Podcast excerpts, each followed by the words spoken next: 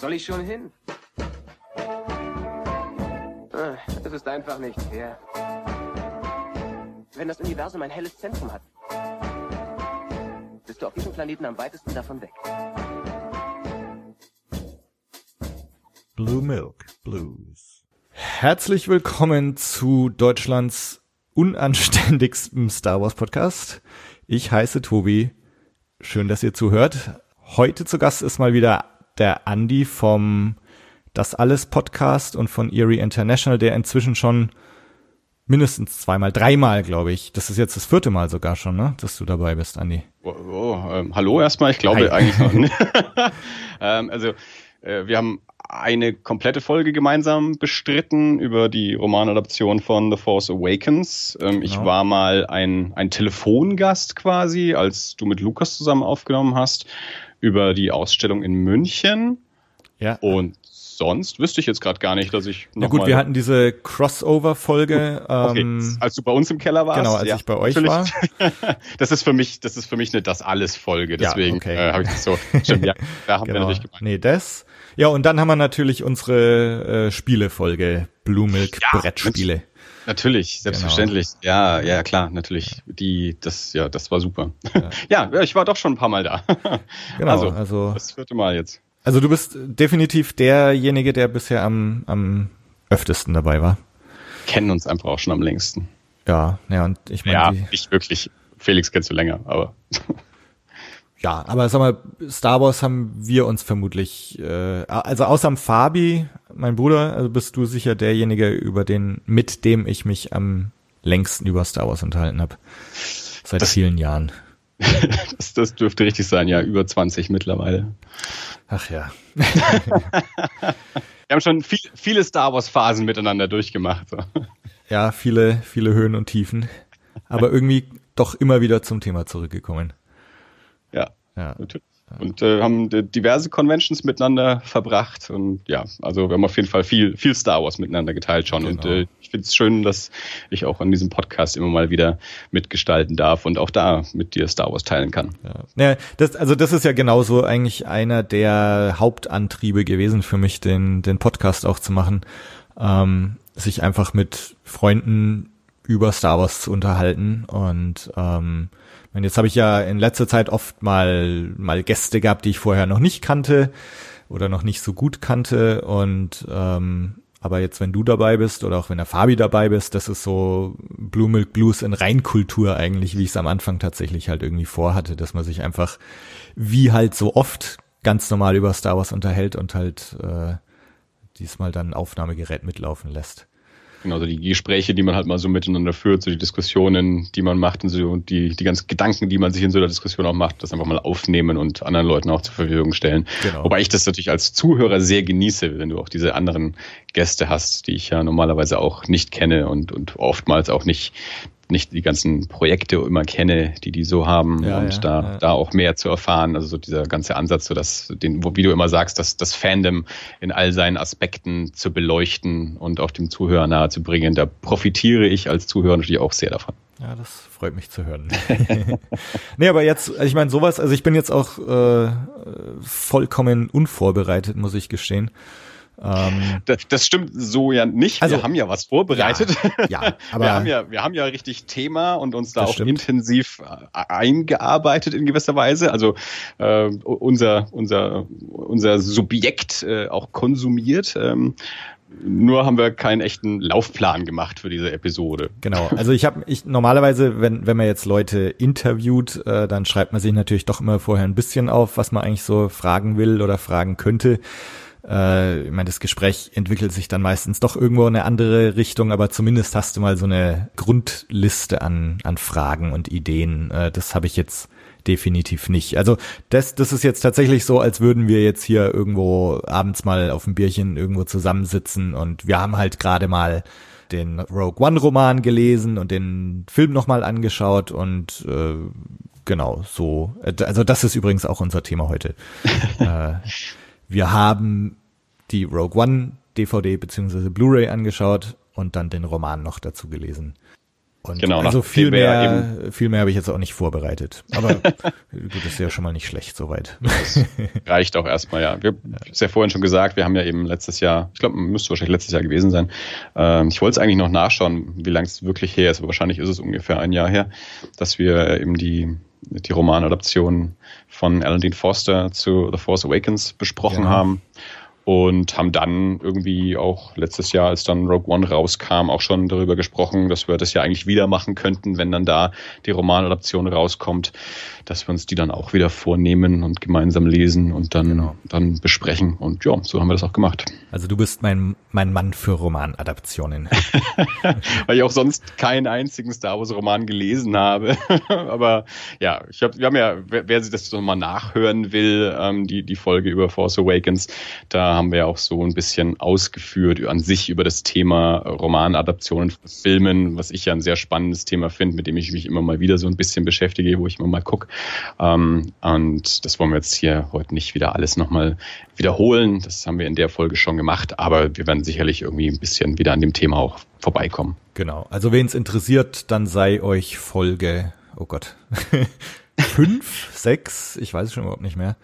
Äh, Siehst du, also das, das hätte ich ja mal recherchieren können, welche Ja, Folge ich das jetzt grad- gewesen Ja, wäre. gerade gesagt, ich wollte es eigentlich auch noch recherchieren und habe es dann aber direkt vergessen. Das Schöne ist natürlich, je länger man redet, desto mehr Zeit hat man, das auch noch schnell nachzuschauen.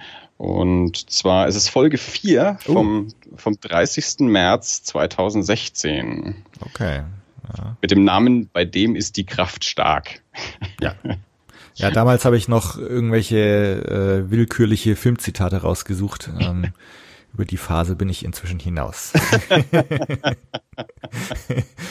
äh, nee, aber Ja. da haben wir uns, nee, da haben wir uns sogar in der Folge, glaube ich, drüber unterhalten, dass äh, die die Macht natürlich Kraft heißt in dem Roman, äh, im, Ja. nee, also in in dem alten Star Wars Filmroman Krieg der Sterne. Setzungen, genau, Genau. Äh, dass sie es damit mit Kraft übersetzt haben und nicht Ja. mit Macht. Genau. Also insofern hatte das schon auch einen Sinn.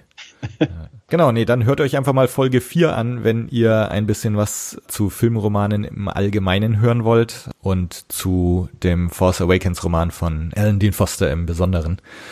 Damals, ich weiß schon gar nicht mehr so, also ich glaube, wir waren uns damals, glaube ich, einig, dass das so ein bisschen unausbalanciert wirkte, das Buch, ne?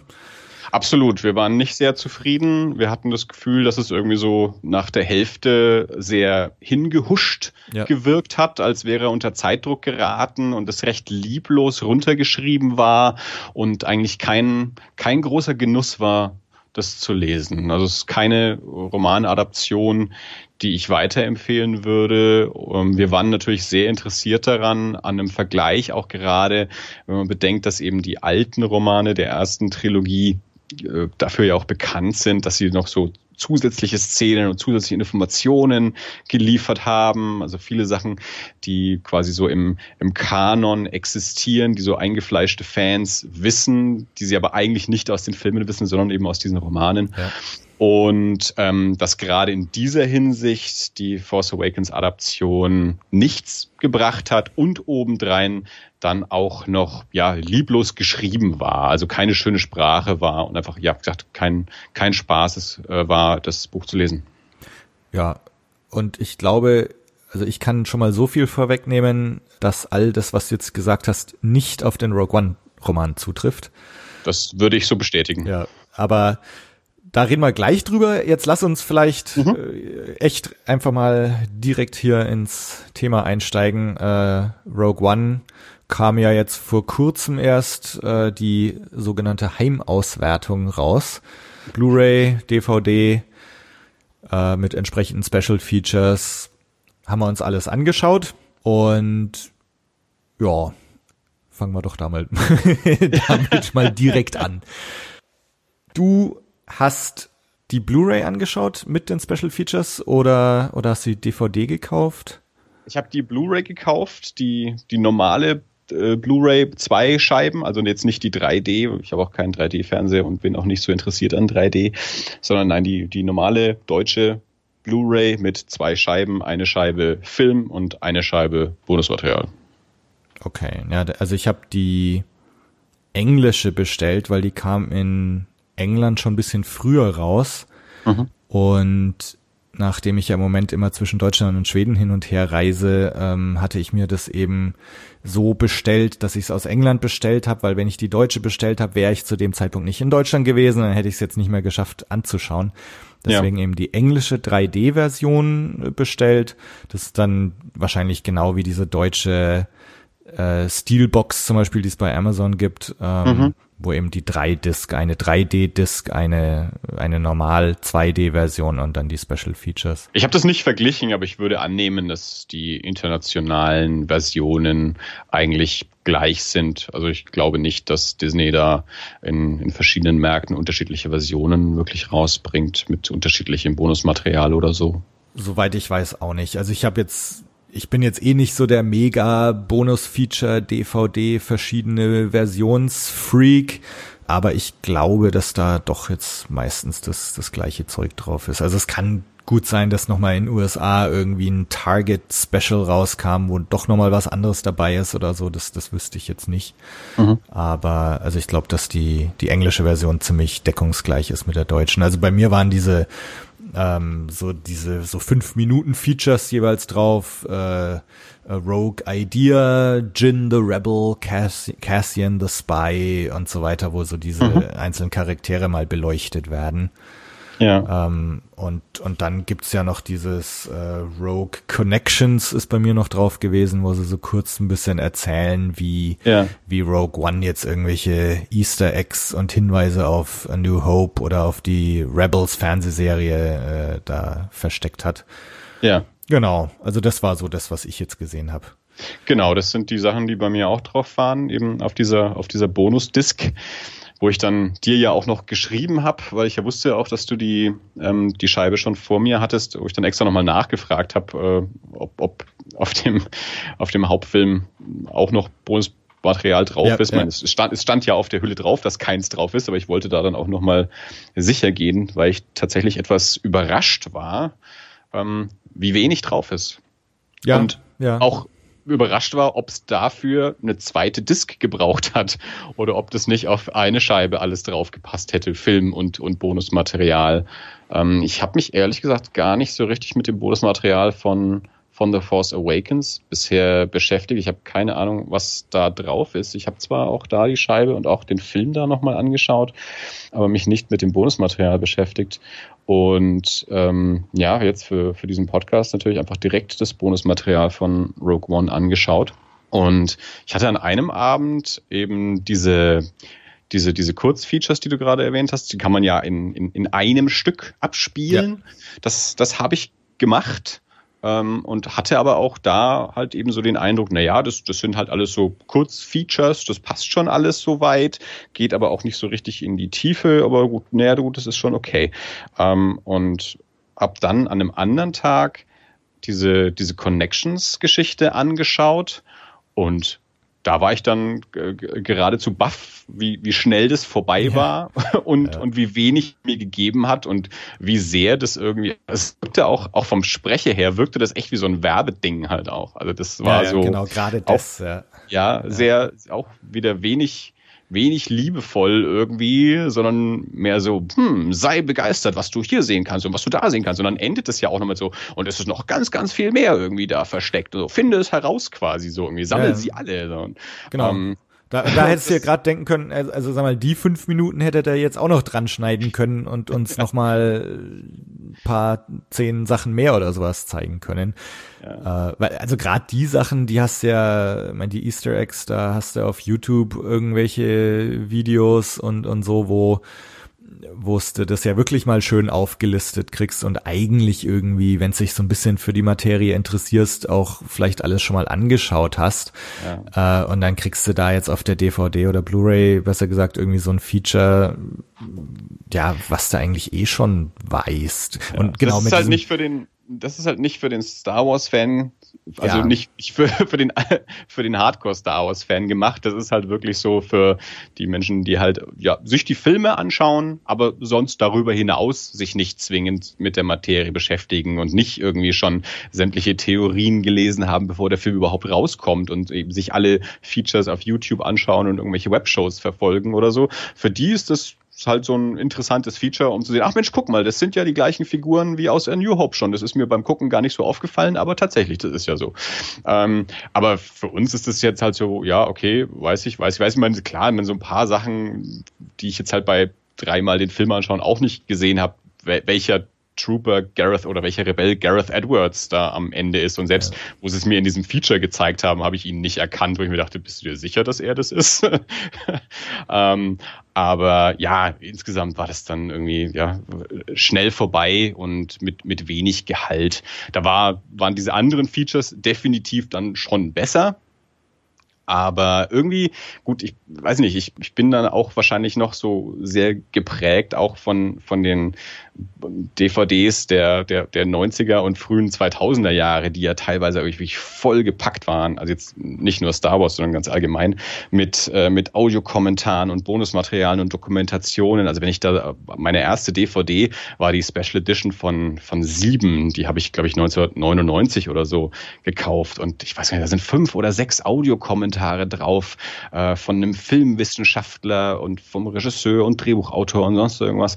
Ähm, und irgendwie auch so, wenn ich so zurückdenke an, an, an alte oder an andere äh, Star Wars DVDs, bevor Disney das Ganze gemacht hat, habe ich irgendwie auch den Eindruck, dass da mehr drauf war und auch mehr Gehalt drauf war. Und ich hatte jetzt im Vorfeld schon gelesen, auch, dass Disney da ja anscheinend ein bisschen sparsam ist äh, und dass ähm, bei der bei der Force Awakens Scheibe ja auch schon anscheinend nicht so viel drauf war und ja. dann erst, ich glaube, auf der 3D-Version war dann der Audiokommentar drauf, den es aber auf den anderen Versionen nicht gibt, was ich auch schon sehr unfair finde.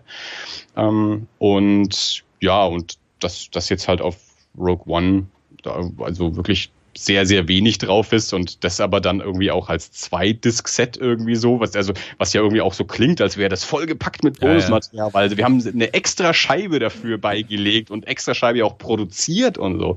Ähm, und dann ist da aber so wenig drauf, wo ich mir denke, also ich glaube, das hätte auf, äh, auf die Scheibe mit dem Film auch noch mit drauf gepasst. Also, aber gut. Ja, also sag mal, ähm, ich hatte damals bei, bei der Force Awakens DVD äh, hatte ich mit dem Felix drüber gesprochen. Da hatten wir beide auch die Bonus-Features angeschaut ja. äh, und haben dann, glaube ich, in der Folge, wo wir drüber gesprochen haben, vergessen, über die Bonus-Features zu sprechen, glaube ich.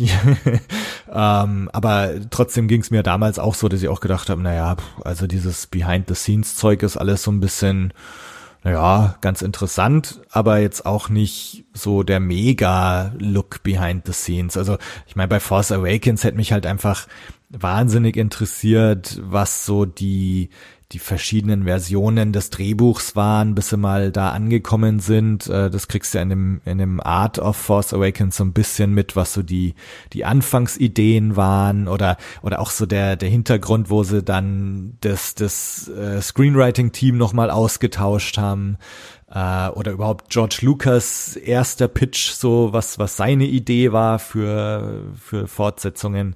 Äh, so, also das wären so die Sachen gewesen, die mich halt brennend interessiert hätten.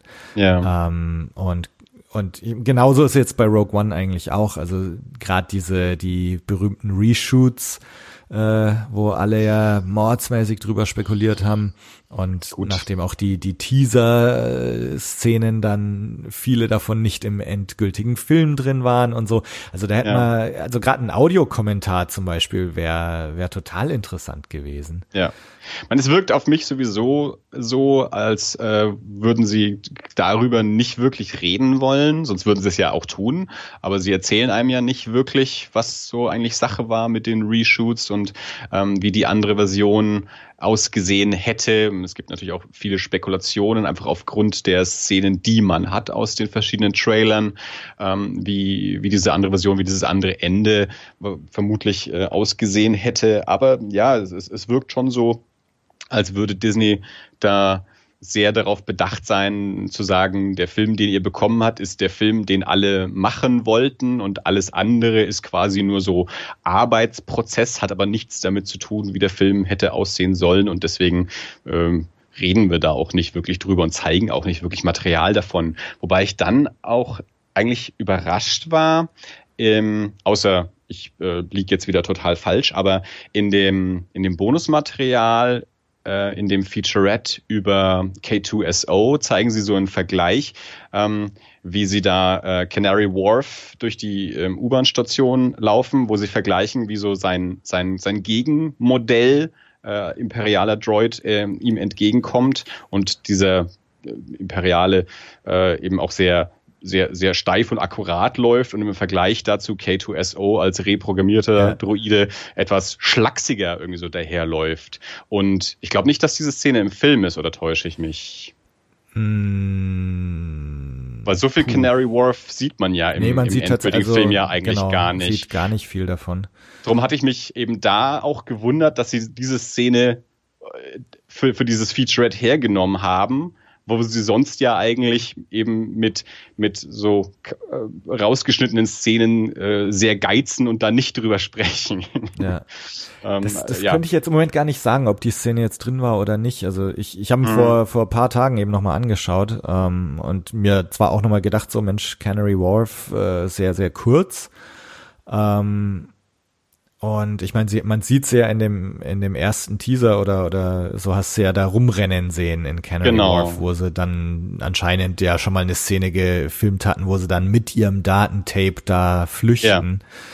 Ja. Ähm, ja, das weiß ich jetzt gar nicht, diese ja. Begegnung. Also ich hatte anderen, leider nicht, nicht die Gelegenheit, den Film eben nochmal komplett anzuschauen. Deswegen war ich mir jetzt bei dieser Szene eben auch nicht so ganz sicher. Das fand ich aber, wie gesagt, im Bonusmaterial recht schön, diese Sequenz, vor allem, weil man dann auch so Szenen gesehen hat, ähm, wie auch so dieses, äh, dieses Schild der, der U-Bahn-Station, diese, diese großen runden Schilder bei diesen Bänken. Also wir waren ja dort, als wir bei der Celebration waren, die ja abgedeckt wurden, aber das, das ähm, in diesem Material, das sie dort in diesem Feature zeigen, dieses Schild auch nicht abgedeckt war war, also wo du wirklich dieses, dieses englische U-Bahn-Schild Canary Wharf irgendwie auch sehen kannst, während da so Stormtrooper irgendwie rumlaufen oder sitzen und so. Ähm, das fand ich da ganz nett. Ich hätte mir aber insgesamt, wie gesagt, von diesem Featurette einfach mehr gewünscht, vor allem auch ähm, mehr so über den Produktionsprozess. Also ich ja, hab, worauf ja. ich wirklich gewartet habe, war eigentlich, ähm, dass Glenn Dillon irgendwie mal auftritt, einer der, der Chef-Kostümdesigner. Ähm, der auch an, an Force Awakens schon mitgearbeitet hat, soweit ich weiß, die Maske von Kylo Ren auch designt hat. Und ebenso einer der, der, der Chef, ähm, ich weiß jetzt wieder den, den, den exakten Titel nicht, aber so einer, wie gesagt, der Chef-Kostümdesigner für Rogue One auch war und der hat auch einen kurzen Auftritt, aber mehr als einen Satz oder so kriegt der, glaube ich, nicht zu sagen. Also man sieht ihn mal kurz mit, mit einem Kollegen zusammen, sitzen sie zu zweit da und, und dürfen mal ein bisschen was sagen über so Kostümgestaltung. Aber äh, wie ich das gesehen habe, wusste ich auch noch nicht, wie lang dieses komplette Bonusmaterial ist und dachte mir so, ah Mensch, der taucht bestimmt noch mal auf und darf mehr sagen. Aber nein, so war es nicht. Das blieb leider sein einziger Auftritt. Und ja, gerade solche Sachen hätten mich dann sehr interessiert. Aber da ist dann vielleicht auch so, vielleicht denken sie sich auch, wir bringen all diese Bücher raus äh, mit den ganzen Produktionsskizzen und Kommentaren auch dazu der verschiedenen Künstler, sollen die Leute lieber das kaufen. Und aber es scheint auch insgesamt ähm, im, im DVD-Markt äh, so eine Sache zu sein, dass Produ ähm, Bonusmaterial nur noch sehr, sehr spärlich überhaupt auf DVDs und Blu-rays gepackt wird. Also dass die, die Produktionsfirmen da sehr, ja, ähm, das Interesse daran verloren haben, weil sich Scheiben eh nicht mehr so gut verkaufen, dass sie da eben auch nicht mehr wirklich viel ähm, investieren und zusätzliches Material da mit, mit draufpacken. Was ich jetzt zuletzt so gehört habe, dass das mittlerweile ähm, auch auf, auf iTunes gewandert ist. Also dass man auf iTunes, wenn man dort Filme leiht, ähm, mittlerweile anscheinend auch ähm, ja, Audiokommentare und, und Bonusmaterial und sowas auch mit mitbekommt oder mitleihen kann. Okay. Vielleicht verschiedene Versionen oder so. Ich habe das selber noch nie ausprobiert. Ich war, ich, ich kenne, ich, ich habe das gehört aus amerikanischen Podcasts. Also ähm, ich weiß ja auch nicht, wie das jetzt auf dem deutschen iTunes funktioniert. Ich habe ehrlich gesagt noch nie auf iTunes einen Film geliehen. Aber ähm, ja, ich, hab, ich habe also gehört, dass sich das jetzt okay. mittlerweile so über, über so äh, VOD-Leihplattformen äh, zurückkommt, dass, dass auch da Bonusmaterial jetzt mit angeboten wird, zum Teil zumindest schon. Also mal gucken, wie sich das entwickelt. Aber ich muss sagen, ähm, gerade, also ich erwarte von einer von einer zwei Scheiben Ausgabe erwarte ich mehr als das, was äh, ja Rogue One mir hier geliefert hat. Ja, auf jeden Fall. Also ich, ich habe, was ich halt immer noch im, im Kopf habe, was für mich damals so eins der definitiven Filmsets war, waren die Extended Versions von vom Herrn der Ringe. Ähm, ja. Diese wunderschönen grün, blau, roten Schuber äh, wo dann eben die Vier-Stunden-Version des Filmes drauf war und dann nochmal, ich weiß gar nicht, wie viel Discs das dann insgesamt waren. Da war ja der ich glaube, es waren vier. Kann glaube, sein, zwei, ja. Zwei Scheiben für den zwei Film. Zwei Scheiben Film, genau. Und, und ich glaube noch, noch, zwei Scheiben Bonusmaterial. Ja, und halt und äh, richtig schönes Stunden. Bonusmaterial. Ja. wo, wo auch dieser Event des Filmes so zelebriert wurde und, ähm, und wirklich richtig lange Making-ofs, also so habe ich es zumindest in Erinnerung. Ja. Ähm, wo, ja, ich finde, wo, wo so einem Film irgendwie, da wird man dem irgendwie richtig gerecht und es wird so gefeiert, dieser, dieser Film. Und, und ich meine jetzt bei, bei Force Awakens auch, mein, das war ja schon eine Sensation, ja. Star Wars ist zurück und es geht weiter und, und Han Solo ist zurück und, und so weiter. Also da hättest du schon so einen richtigen Kult draus machen können auf, auf so Bonus-Discs und, und Rogue One, ja, eigentlich auch. Und dann wirst du halt mit so ein paar Features da abgefrühstückt, die kaum haben sie angefangen, sind sie schon wieder vorbei. Ähm, ja, finde ich auch ein bisschen schade. Ähm, ich habe mir so ein paar Sachen aufgeschrieben, äh, also sag mal so ganz unvorbereitet bin ich jetzt doch nicht. äh, ich kann dir mal so, also es gab schon ein paar Sachen, die ich ziemlich cool fand, so bei den Bonus-Features, so, so ein paar Infos, die man vielleicht noch nicht wusste oder, also ich mhm. zumindest noch nicht wusste. Ähm, und habe mir so bei, bei den einzelnen Features immer was aufgeschrieben. Also was ich zum Beispiel cool fand, ähm, also Gareth Edwards, das wusste man ja auch schon auf äh, seit des spätestens seit der Celebration, was für ein Star Wars Fan er eigentlich ist. Ja. Ähm, und äh, da kommt eben raus, dass er zu seinem 30. Geburtstag ist er nach Tunesien gereist und hat sich die ähnlich wie Mark von vor zwei Folgen eben da die Kulissen in Tunesien angeschaut und war eben auch in diesem einen Hotel, was der Mark erwähnt hatte äh, wo sie da den Innenhof äh, vom Lars Homestead gefilmt haben. Äh, das fand ich irgendwie ziemlich cool, dass er tatsächlich Nerd enough ist, da äh, wenn er schon sich was Tolles aussuchen kann für seinen 30. Geburtstag, dann fährt er nach Tatooine. Ja, die Geschichte habe cool. ich in die Geschichte habe ich ihn auch schon anderweitig erzählen hören ja. bei, bei anderen Gelegenheiten, dass er eben gesagt hat, ich, ich glaube, das war auch immer bei Jimmy Kimmel oder irgendwie sowas, wo er auch gesagt hat, ja, ist so, dass seine damalige Freundin ihn gefragt hat, äh, was er denn zu seinem 30. machen möchte und weil er irgendwie ein Nerd ist und keine Freunde hat, dass er dann gesagt hat, er will nach Tunesien dort in dieses Hotel und äh, hat sich dann auch blaue Lebensmittelfarbe eingepackt, damit er Geil. dort dann auch sich blaue. Also das fand ich dann ganz nett, dass man eben ein paar Fotos davon auch ja. sieht ja. für dieses Feature. Also ich kannte die Geschichte und dann, dann gibt es ja auch ein Foto Foto, wie er dort eben sitzt an dem, an dem Tisch mit so einem Glas blauer Milch. Ähm, und ja, das, das war ganz nett. Nee, also das, also da hat da irgendwie wünsche ich mir fast, ach, gebt ihm doch noch einen Star Wars Film. ähm. Ja, also wir können ja auch äh, vielleicht über Gareth Edwards äh, an sich dann auch nochmal reden, ähm, aber mach doch erstmal weiter mit deinem. Genau. Äh, was, ich, was ich ganz cool fand, äh, da weiß man jetzt zwar wieder nicht, ob das mehr so jetzt halt gesagt, dahin gesagt war, damit die Fans sich drüber freuen, aber Felicity Jones, wie sie erzählt, dass sie dauernd auf äh, Wikipedia nachgelesen hat, wie die ganzen Connections sind bei Star Wars und sich da so richtig reingefressen hat und irgendwie auch da so eine gewisse Begeisterung äh, für sich entdeckt hat. Das fand ich irgendwie ganz, ganz nett. Ob es jetzt stimmt oder nicht. Ähm, in dem Cassian-Feature fand ich ganz nett diesen Gedanken, ähm, haben wir ja auch schon drüber geredet, ähm, also Rogue One, klar, es gibt halt keine Jedi, äh, es wird die Macht zwar so ein bisschen erwähnt, aber es sind halt ganz normale Typen. Ähm, und in dem Feature über den Cassian sagen sie eben auch so, ja, es, ist, es werden hier auch keine Superkräfte benötigt, ähm, sondern äh, just conviction and passion. Und das, das fand ich irgendwie so ganz nett so als Beschreibung für, für Cassian und äh, für Jin selber vielleicht auch. Ähm, und, und das genau Cassian und äh, Jin zwei Personen sind, die bei ihrem Verlust, äh, die über ihren Verlust definiert werden. Das wäre mhm. irgendwie ganz, ganz nett. Ja, das K2SO-Ding, du hast schon erwähnt, äh, da fand ich ganz interessant. Da haben sie Doug Chang, der ja ähm, bei Episode 1 damals das Designruder übernommen hat, der jetzt auch wieder mit an Bord war, der erzählt hat, äh, wenn du, wenn du für Star Wars designst, dann brauchst du äh, Boldness and Freshness, hat er gemeint. Und äh, also das, das finde ich so im Grunde ganz interessant, wenn ähm, wenn viele Leute heutzutage so übers Design von, von Episode 1, 2, 3 reden, äh, ich glaube, das ist ja, also gerade von vielen alten Fans auch ich weiß nicht, ob, ob Doug Chang teilweise persönlich dafür kritisiert wurde, aber so dieses, mhm. äh, es schaut halt irgendwie anders aus. Ja, das war jetzt ein Look, den du eigentlich so noch nicht kanntest im Star Wars Universum. Das war nicht mehr so das Used Universe, sondern alles war irgendwie neu und und hat gestrahlt. Also gerade so die ganzen Naboo Starfighter und so weiter. Aber so mit seiner Aussage, dass du was Frisches machen musst und dass du auch mutig sein musst äh, also, ich mein, das sieht man in seinem Design für Episode 1, 2, 3 dann wahrscheinlich schon. Erinnerst du dich noch, worauf er da Bezug nimmt äh, bei Rogue One, was da jetzt das, was da jetzt bold und fresh war?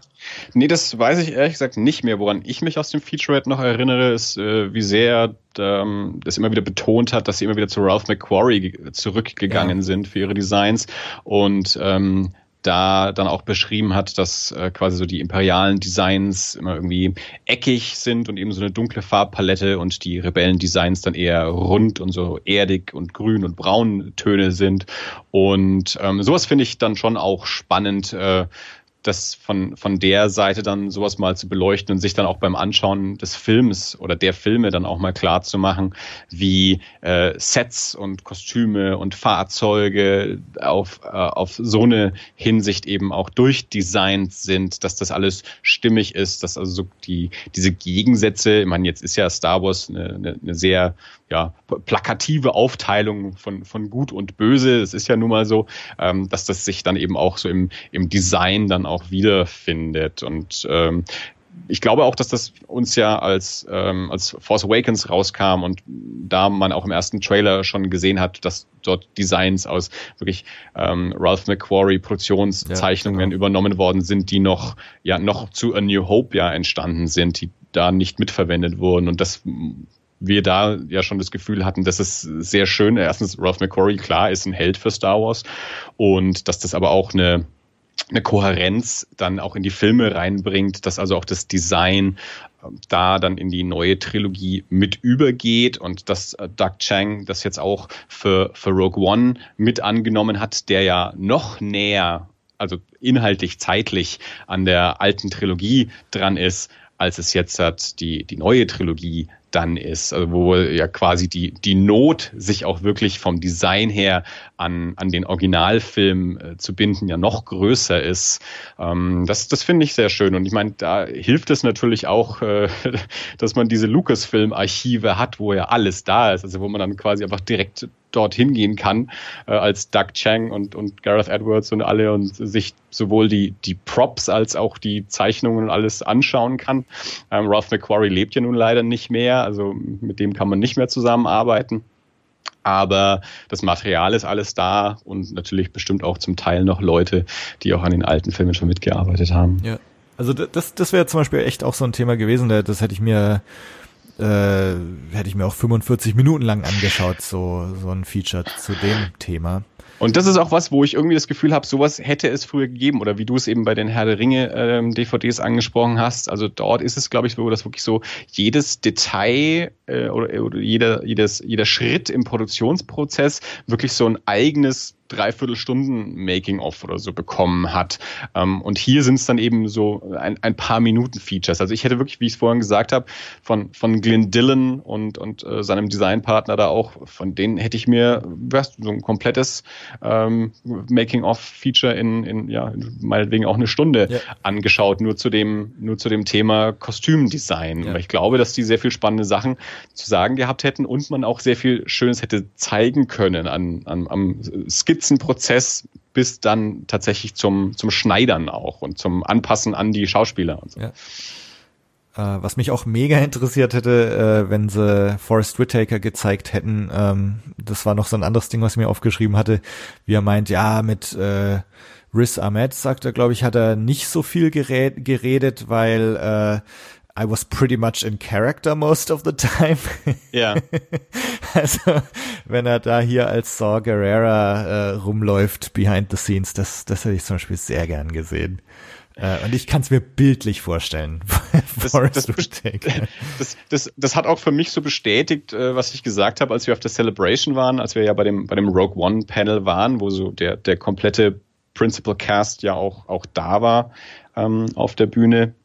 Hörst du mich eigentlich noch? Ja, ja. Ja, okay, weil der, der Ton hat gerade sich so irgendwie verändert, dass ich das Gefühl hatte, die Verbindung wäre vielleicht nee, weg. Nee, alles gut. Äh, okay. Ähm, ja, wo ich jedenfalls gesagt habe, also ich hätte jetzt äh, überhaupt kein, kein, kein Lampenfieber oder sowas, Gareth Edwards über den Weg zu laufen, den, den ich dort auf der Bühne am, am liebsten treffen würde, um mit dem mal zu reden, weil ich weiß, der ist, der ist so ungefähr mein Alter, der ist auch so ein Star Wars Nerd, der hat zwar hunderte Millionen Dollar Blockbuster gedreht, aber trotzdem glaube ich, dass ich mit dem ungefähr mich auf einer Ebene unterhalten kann. Menschen wie Mats Mikkelsen oder Forrest Whitaker sind nicht von dieser Welt.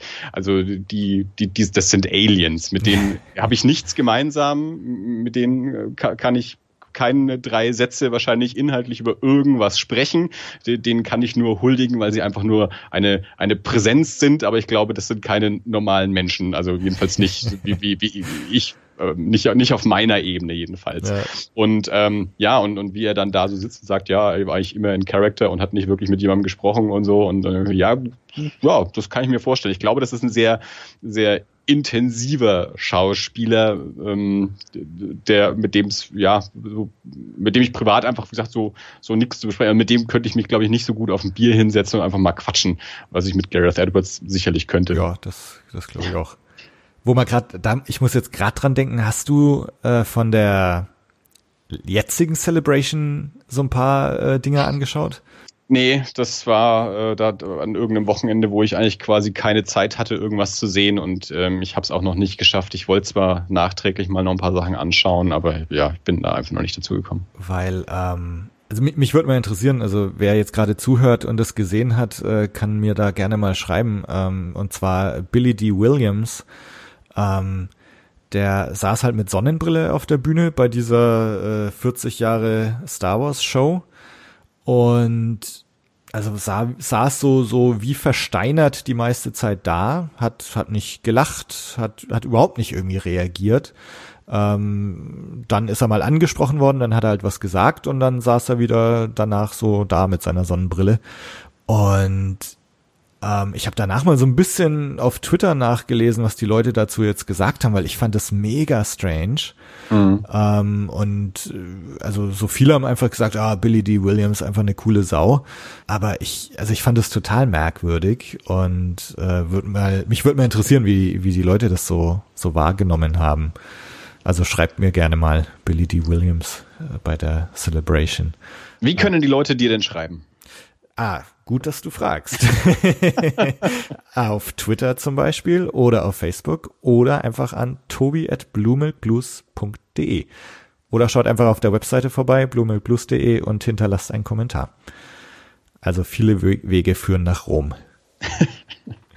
ähm, nee, also es, es gibt auch immer wieder Leute, ähm, die, die mir da schreiben. Also auf, auf der Website äh, findet mhm. eigentlich immer so eine ganz, gette, äh, ganz nette Diskussion statt ja, also kann ich nur die Leute dazu anstacheln, weil also ich freue mich sehr und ich antworte auch auf jeden Fall. Äh, und das Billy D. Williams Thema, das, das interessiert mich wirklich brennend, wie, wie ihr das so wahrgenommen habt. Ähm, weil, weil das war auch so ein Ding, wo ich mir auch gedacht habe, so, also wenn du jetzt gerade sagst, Forrest Whitaker oder äh, Mats Mikkelsen, also hätte ich auch nicht über, überhaupt nicht gewusst, wie ich da jetzt auf, auf Billy D. Williams reagieren soll. mm, ja. Ähm, naja, wo wir gerade beim Mats Mikkelsen sind, äh, das sind jetzt zwei Sachen noch, äh, die ich mir auch aufgeschrieben hatte und ich glaube, die beide so eine ganz gute Überleitung auch zum, zum Buch liefern. Und zwar hat äh, in dem Beitrag übers Imperium sagt, äh, ich glaube, es war Mats Mikkelsen jedenfalls, sagt er, dass äh, Galen so der der Oppenheimer vom Star Wars Universum mhm. ist. Genau. Und äh, mein das war was, was mir eh schon die ganze Zeit gedacht hatte. Ähm, also mein Bruder hat seinerzeit über Oppenheimer seine Facharbeit geschrieben. Und ähm, klar, also als Vater der Atombombe und jetzt hier der Vater des Todessterns, also der Vergleich liegt natürlich nah. Und ähm, da würde ich gerne mit dir nachher noch ein bisschen drüber reden. So Galen Erso, inwieweit mhm. ist er da jetzt eigentlich zu beschuldigen oder, oder inwieweit, äh, ja, wie, wie muss man seine Rolle so, so lesen? Ähm, ja. Und dann fand ich noch ganz interessant und äh, das, das führt dann vielleicht auch so ein bisschen in, in so ein paar Diskussionen noch zum, zum Roman und zu Rogue One auch im Allgemeinen. Ähm, Gary Witter, der einer der, weiß gar nicht, Story hat er, glaube ich, mitentwickelt. Drehbuch hat er, glaube ich, nicht geschrieben. Mhm. Ich glaube, Story mitentwickelt. Äh, und, und Gary Witter ist zum Beispiel einer, also wenn man dem auf, auf Twitter, Gary Witter auf Twitter äh, folgt, ähm, ist, ist einer, der sehr offen und deutlich seine Missgunst mit der Trump-Administration äh, publik macht ähm, und auch so die, die politische Dimension von Star Wars und von Rogue One immer relativ betont hat. Und, und in dem Feature da über das Imperium sagt er eben auch, ähm, also dass das zum Beispiel diese, ich glaube, da geht's auch drum um diese Aussage von Krennic am Anfang, wo es um dieses Thema geht. Galen sagt, glaube ich, äh, das ist, ist Terror, dieser Todesstern. Ähm, und, und Krennic ist so eher in Richtung, ja, der bringt jetzt endlich Frieden zur Galaxis. Mhm. Und dann sagt Krennic ja irgendwas mit, ähm, man muss irgendwo anfangen oder sowas. Und ähm, und da sagt, hat Gary Witter eben auch gesagt, ne, das ist, ist genau dieses Mindset von Leuten, die, die meinen, dass äh, Frieden erstmal damit beginnt, dass du den Leuten Angst einjagst. Ja. Ähm, was so, naja, sag mal, in der jüngeren amerikanischen Geschichte, das war ja schon das Thema auch so mit George W. und so. Ähm, ja. Äh, und also sag mal, diese, das ist noch ein Thema einfach, was da angeschnitten wird, so diese politische Dimension von Rogue One. Und auch das sind so Aspekte, hätte ich mir auch gern noch ein bisschen mehr dazu gewünscht ähm, ja. auf der DVD oder Blu-ray. Ich war ja am Anfang ähm, von, von diesem Feature äh, also Gareth Edwards ist sehr spät aufgetaucht, so dass ich eine Zeit lang schon dachte, vielleicht taucht er auch gar nicht auf. Also es ist, ist wirklich, also ich habe hab ja vorhin schon gesagt, wir können ja vielleicht noch mal ein bisschen über Gareth Edwards reden weil der ähm, also mir als als Filmemacher äh, und als Typ irgendwie auch sehr ans Herz gewachsen ist. Also ich habe ja seinen ersten Film Monsters damals auf dem Fantasy Filmfest hier in Nürnberg gesehen und dann als War er dann regulär dabei? Nee, wir waren dann ja Du bist noch dann nochmal gegangen. Genau, also mit, mit dir und Felix äh, waren wir dann in der regulären Vorstellung. Ähm, okay, so wie, er, ja. wie er normal ins Kino kam. Also ich habe ihn dann zweimal im Kino gesehen damals. Und äh, ja, bin, bin, bin ein Riesenfan von dem Film. Wir haben auch äh, bei Erie International kürzlich eine Folge dazu gemacht. Und ja, dann hat er ja den, den Godzilla gemacht, den ich auch sehr gut fand. Der Ganz ist ja sehr kurz äh, mal zwischen reingeredet, wo kann man denn Erie International finden? auf, auf eerieinternational.com, wenn ihr Interesse an Horrorfilmen habt und äh, englische Podcasts, also englischsprachige Podcasts äh, anhört, dann äh, ja, hört mal bei Erie International rein. Ich und meine lieben Freunde Dave aus England und David aus den USA sprechen jede Woche über meistens einen ausgewählten Film, manchmal auch zwei oder eine, eine Filmografie eines Regisseurs.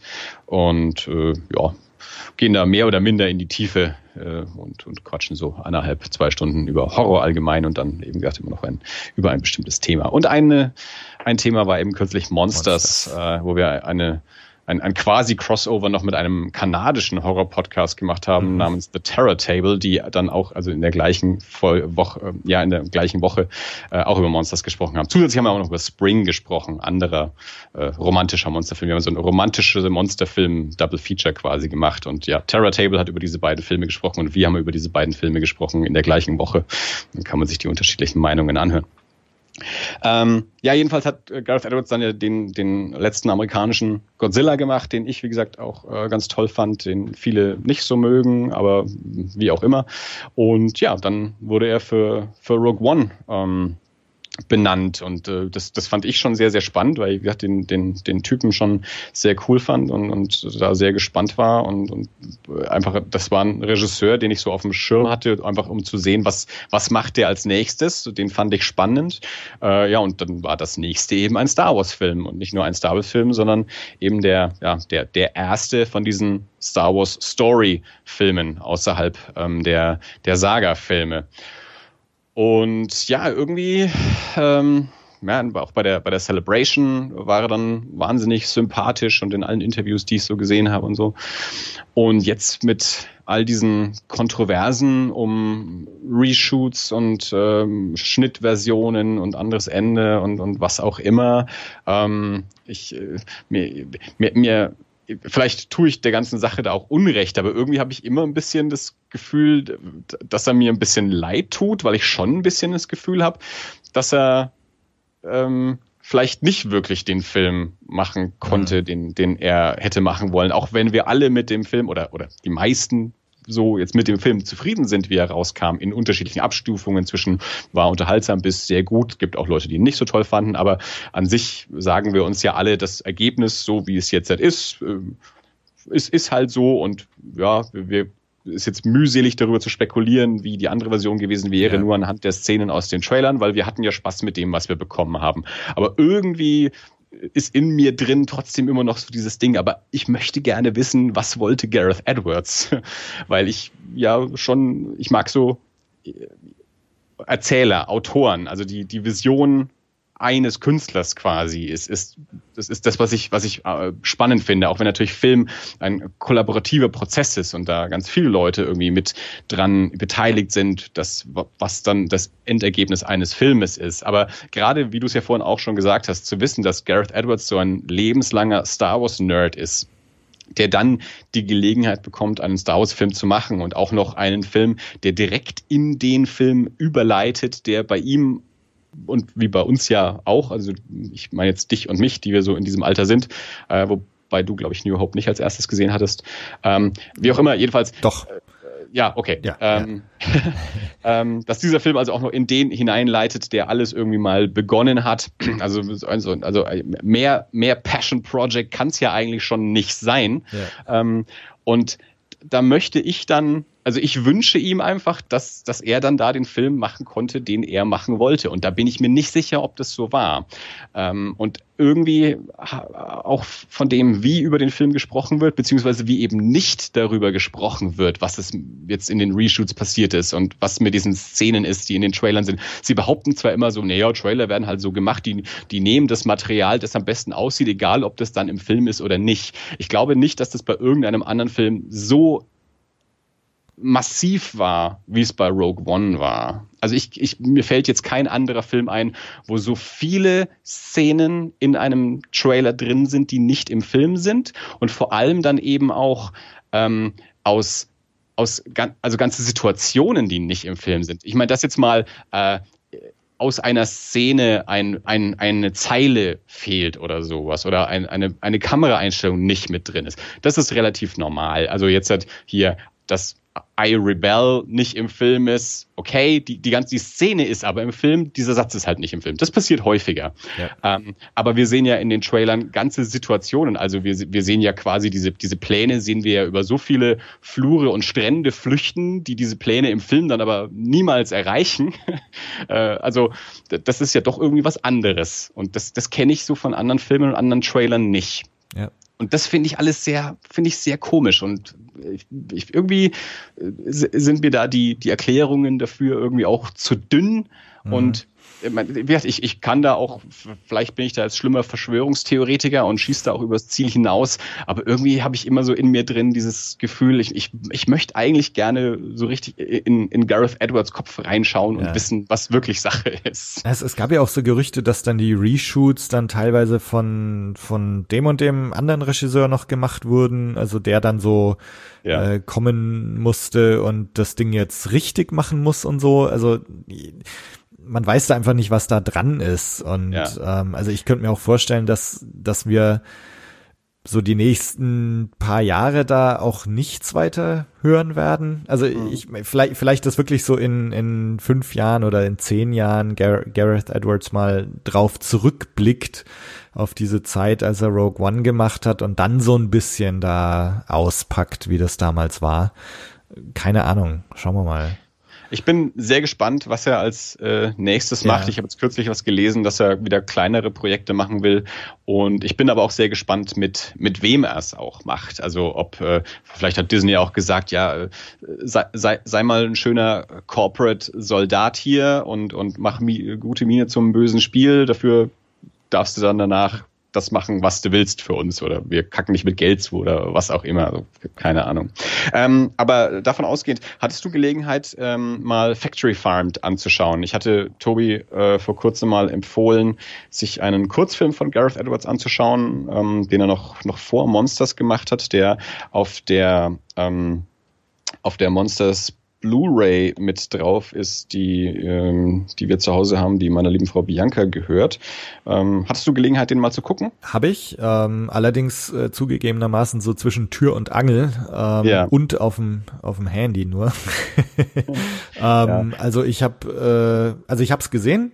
Also was mir was mir am meisten aufgefallen ist, dass mir äh, das Outfit da des des Charakters, den man da sieht, äh, einfach also an, an dieses Jin-Outfit auf, auf Idu erinnert, mit diesen ja. Goggles und, und der, der Mütze dazu. Ja. Äh, wo ich mir gedacht habe, also wenn, wenn das Outfit damals irgendwie von Gareth Edwards so entworfen wurde, dann hat er anscheinend auch da großen Einfluss gehabt auf, auf das Design von Rogue One, wobei ich ja, glaube ich, auch äh, wobei ich auch glaube, dass, dass das Design auch schon irgendwie bei Ralph McQuarrie mal zu sehen war, dieser, dieser Poncho mit, mit der Mütze dazu und so. Ja. Ähm, aber das ist so das, was mir so als, als meiste äh, oder ja. als Hauptding ins Auge gestochen ist ich habe den Kurzfilm jetzt eben dann kürzlich das erste Mal gesehen, als wir eben für, für Eerie Monsters nochmal angeschaut haben. Und äh, ich, war, ich war ganz erstaunt, ähm, wie, wie sehr man diesen Kurzfilm, der wie gesagt schon vor Monsters auch noch entstanden ist, ähm, wie, wie sehr man dem Film schon auch so seinen, seinen visuellen Stil mhm. ansieht. Also wie er mit der Kamera umgeht. Also wir wissen ja auch, dass Gareth Edwards äh, viel mit Handkamera arbeitet und auch die Kamera selbst führt. Ähm, das, das sieht man in diesem Bonusmaterial auf der, auf der Scheibe ja. auch auch. Ähm, und ja, auch, auch so verschiedene Designs oder auch, äh, ja, so diese, diese Landschaften, die er so filmt, die auch schon teilweise eigentlich äh, an, an, an diese, ja, ähm, Island-Szenen genau, ja. am Beginn von, von Rogue One auch erinnern. Also ich glaube, da schließt sich irgendwie so ein Kreis. Also es, jetzt, wir wissen ja, dass Gareth Edwards also das Star Wars und auch das alte Star Wars Making of, ähm, das ist, was Gareth Edwards am meisten beeinflusst hat, Filmemacher zu werden. Also ist es natürlich nicht verwunderlich, dass er diese Einflüsse auch in so einem ganz frühen Science-Fiction-Kurzfilm, der hat nur so sieben Minuten, dass er äh, das, das da quasi schon mit einfließen lässt, beziehungsweise dass man da vielleicht noch vielleicht sogar auch zu plump seine, seine Einflüsse sieht, aber dass er dann Jahre später dann eben Rogue One machen kann und man da so, so, so, so einen Bogen hat, ähm, dass man wieder diese, also sowohl das, der, ähm, die, die, die Kamera, die, die Farben, äh, Designs von Kostümen und, und wie er Landschaften aufnimmt, ja. dass man das da direkt eine, eine Linie ziehen kann und das dann in, in Rogue One so wiederfindet. Das fand ich sehr, sehr, sehr spannend. Also ich habe ähm, ich habe nur mal kurz eben äh, auf, auf YouTube gesucht gehabt, habe gesehen, dass der Film dort ist, aber die, die Versionen, die ich gefunden habe, waren jetzt in keiner besonders guten Qualität. Also die waren relativ grisselig. Ähm, aber jetzt mal für die, für die Zuhörer, die daran interessiert sind, also schaut mal, ob ihr den findet und, und im Zweifelsfall halt im Zweifelsfall nur halt meine etwas krisseligen Version, aber einfach mal um, um das so ein bisschen zu sehen, ähm, wie, den, den Stil Gareth Edwards als Filmemacher damals und heute, die nicht weit auseinander liegen, ähm, also den Kurzfilm Factory Farmed, einfach mal gucken. Genau, also ähm, ich werde es auf jeden Fall mal verlinken und ich schaue mal, dass ich eine Version finde, die, die so ganz passabel ist. Oder schaut einfach mal auf der Monsters DVD oder Blu-ray auf der Version, wo es halt drauf ist.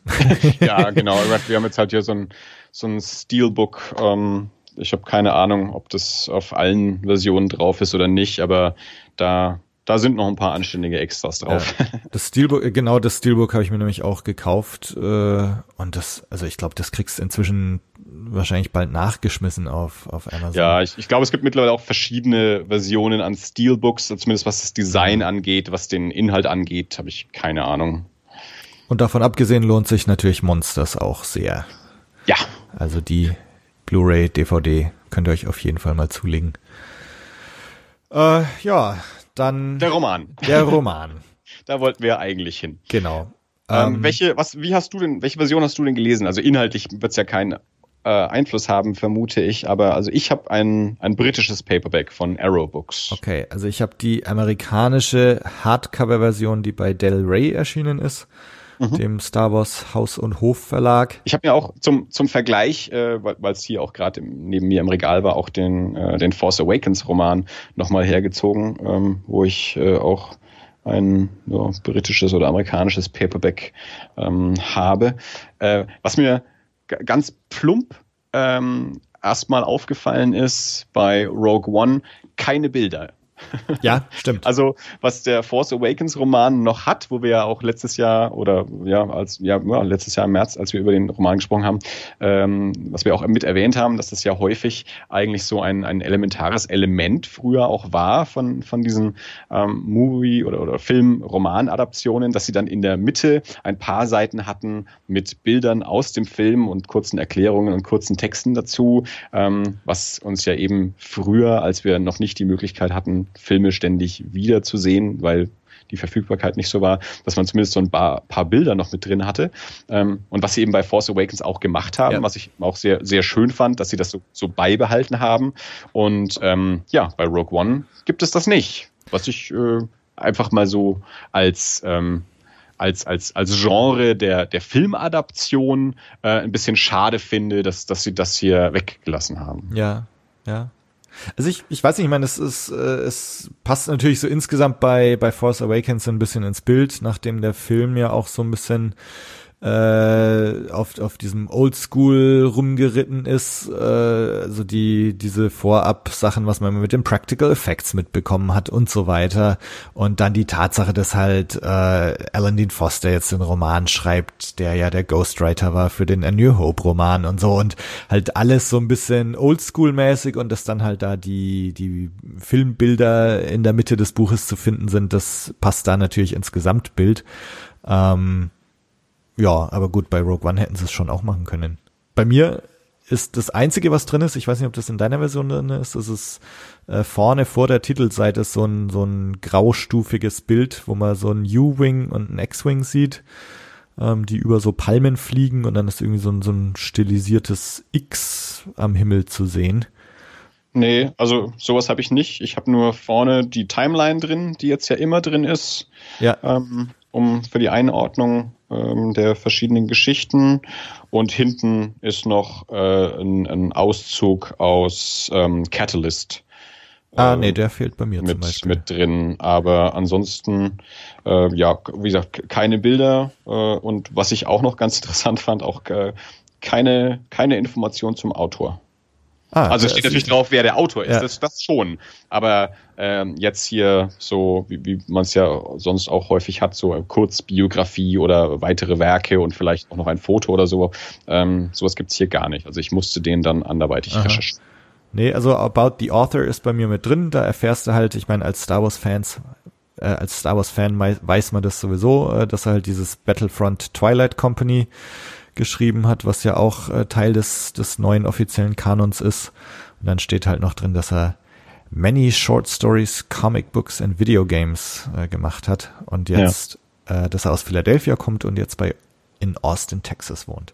Was ich auch sehr interessant fand, war, dass das tatsächlich also erst sein zweiter Roman ist. Also dass sein erster Roman ein Star Wars Roman war äh, und sein zweiter Roman jetzt eben diese Rogue One Adaption. das, das wusste ich gar nicht, dass der noch sonst nichts geschrieben hat. Ja, also eben viel Comics, äh, Aha. Rollenspiele für Computerspiele. Das ist wohl eigentlich so sein, sein Job. Aus der Welt kommt er. Und dann eben Kurzgeschichten, die in Magazine verpflichtet wurden. Wobei auch da, ähm, wenn, bei, ich war halt auf seiner, auf seiner Website selbst, auch da waren dann schon Star Wars Geschichten dabei und so. Also ich weiß nicht so richtig, ich konnte jetzt auf die Schnelle nicht wirklich rauslesen, ähm, wie viel ähm, quasi Originaltexte von, von sich selbst äh, er denn schon geschrieben hat. Also bisher scheint es eher viel ja, Tie-In zu sein oder eben für Rollenspiele, Computerspiele etc. Aber ja, als, als tatsächliche Romane ähm, gibt es bisher nur diese, diese zwei von ihm, diese zwei Star Wars-Romane. Was jetzt natürlich, ähm, wenn man es mal wieder vergleicht mit jemandem wie Alan Dean Foster,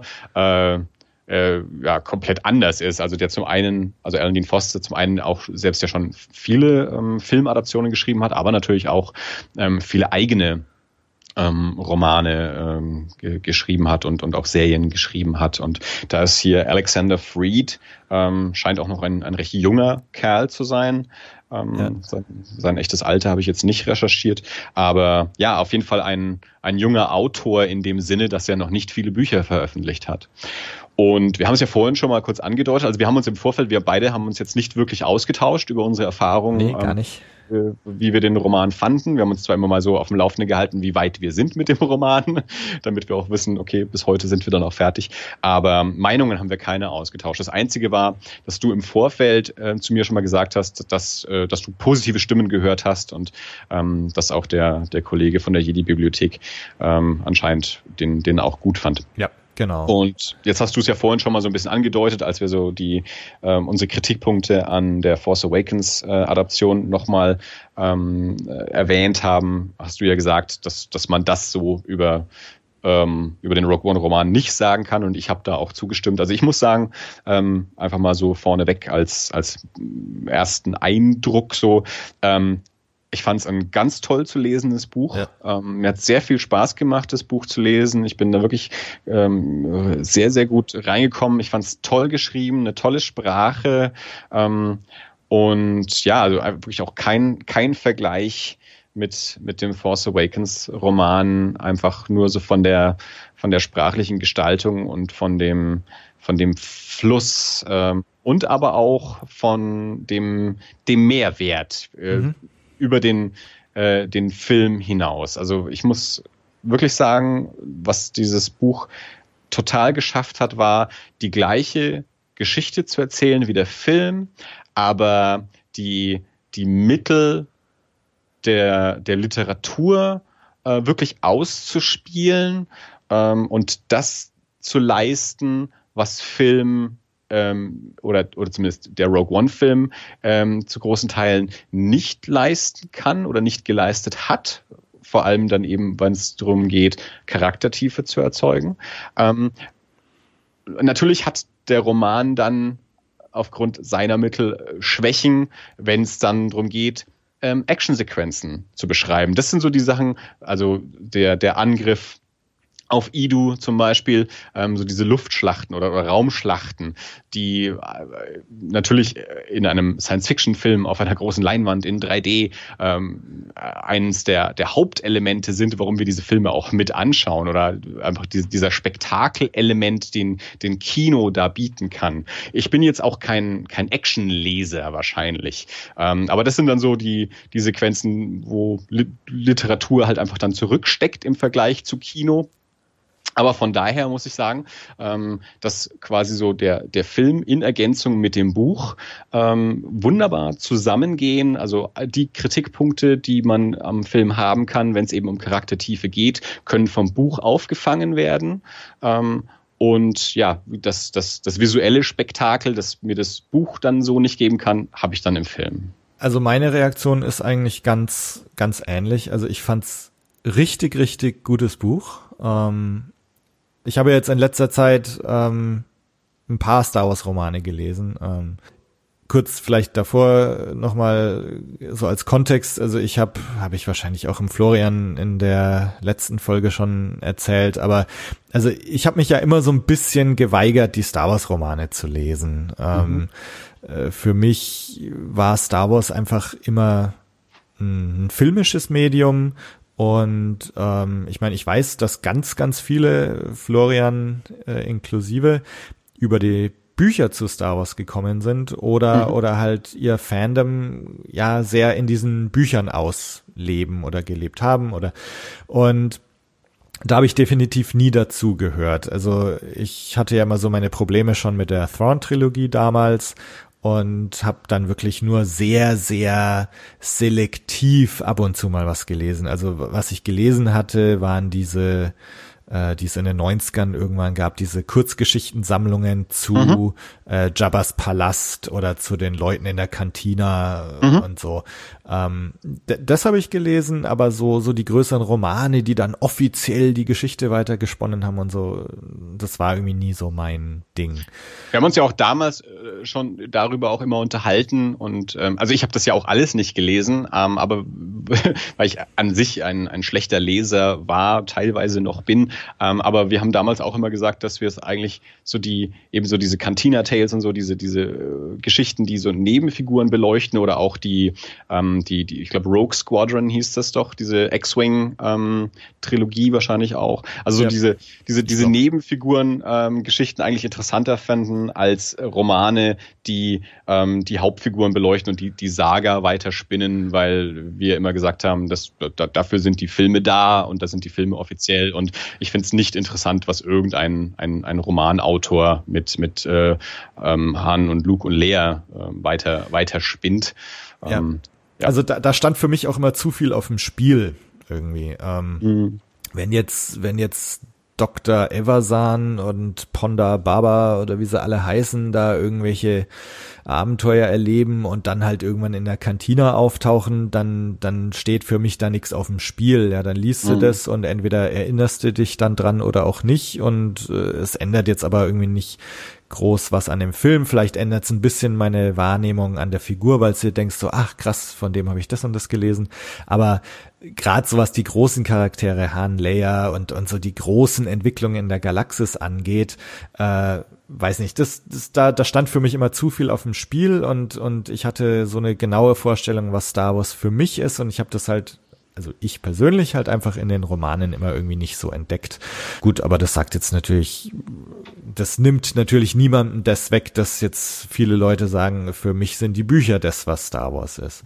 Aber ja. für mich war es halt einfach nicht so der Fall. Und man habe jetzt halt im, im Zuge des Podcasts in letzter Zeit äh, mehrere Star Wars Bücher gelesen, also viel mehr als ich äh, sonst gelesen habe, halt Bloodline gelesen, den den Leia Roman, ähm, dann jetzt den Thrawn Roman, dann Alan Dean Fosters äh, Adaption vom vom Force Awakens und jetzt eben den hier und also ich fand von allen, die ich jetzt gelesen habe, war das definitiv das, was was am besten zu lesen war und was mich am meisten berührt hat. Mhm. Ähm, ich weiß es nicht, liegt vielleicht nicht auch mit dran, dass du halt, äh, während du es liest, den Film die ganze Zeit im Hinterkopf hast. Äh, klar, also das ist was anderes, als wenn du jetzt äh, Thrawn liest, wo halt neue Situationen, neue Personen, neue Planeten auftauchen. Nee, aber also insgesamt, ich fand's wirklich super. Kann, also ich kann es nur empfehlen, äh, den, den Roman zu lesen.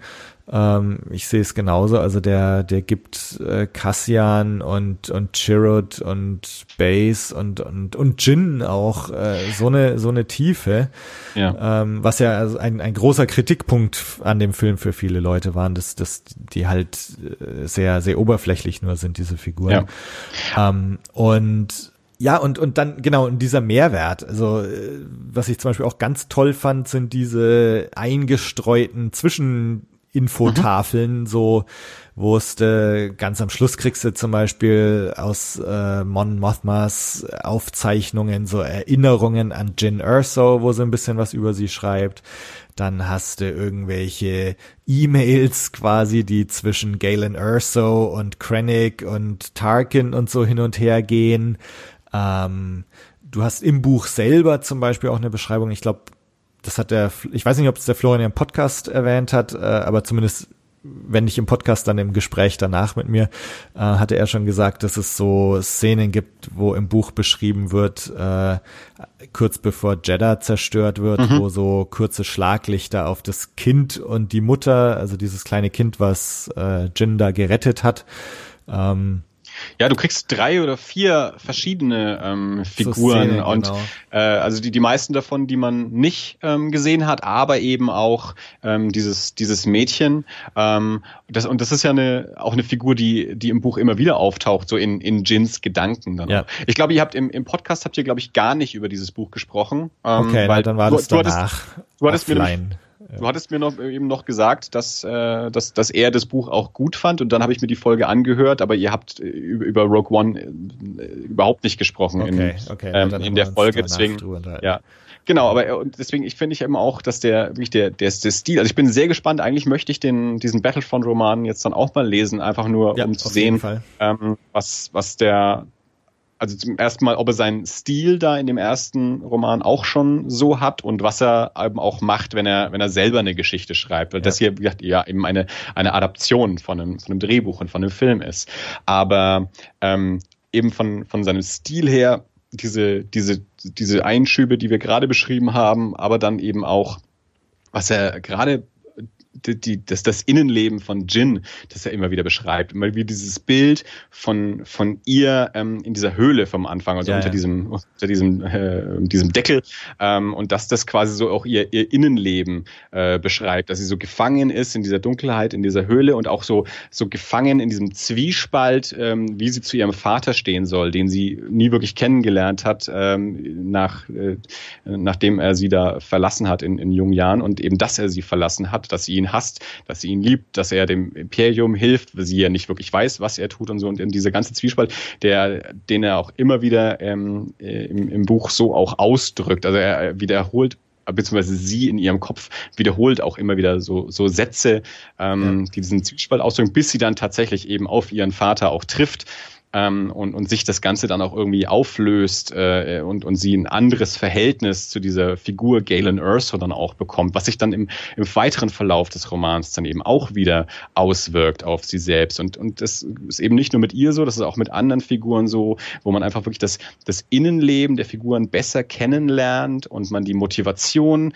ähm, besser versteht, auch die, die Interaktion und wie die Figuren zueinander stehen und Ja. warum sie so miteinander umgehen, besser versteht und einem das wirklich e- auf emotionaler Ebene viel klarer wird, was diese Figuren eigentlich treiben, was diese Figuren antreibt. Ähm, und was ich da sehr spannend fand, Jetzt ist es ja äh, eine Geschichte mit einem relativ großen Cast. Also das ist nicht, äh, das ist nicht Indiana Jones oder James Bond, wo ich eine Hauptfigur habe, an der ich als Erzähler und als Leser dran klebe und aus deren Sicht ich alles erzählt bekomme, sondern ich habe ja verschiedene Figuren und so macht der Roman das auch dass er quasi so von Kapitel zu Kapitel oder von, von Abschnitt zu Abschnitt ähm, auch die, die Perspektive, die Erzählperspektive wechselt und immer aus der Sicht einer anderen Figur erzählt. Aber wenn er das macht, also bei diesem Sprung, ähm, ist der Erzähler auch wirklich nur an dieser einen Figur und kann auch nur in diese eine Figur reinschauen. Also ich kriege dann nur das Innenleben und die Gedanken von Jin zum Beispiel, wenn sie gerade dran ist. Natürlich kriege ich ihre Interaktionen mit Cassian dann auch mit, aber ich kriege dann nicht im gleichen Kapitel erzählt, was Cassian in dem Moment denkt. Ähm, und das fand ich sehr, sehr, sehr gut. Also, dass da auch keine Vermischung stattfindet, sondern dass Ja. da auch eine Klarheit herrscht.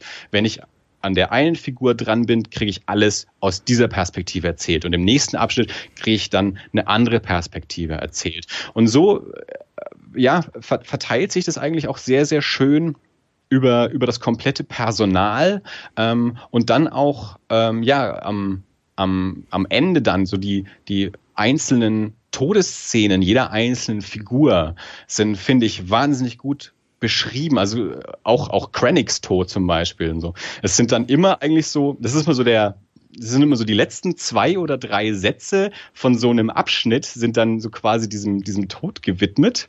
Ähm, und wie er diese letzten zwei oder drei Sätze schreibt und beschreibt, fand ich jedes Mal wahnsinnig gut. Ja.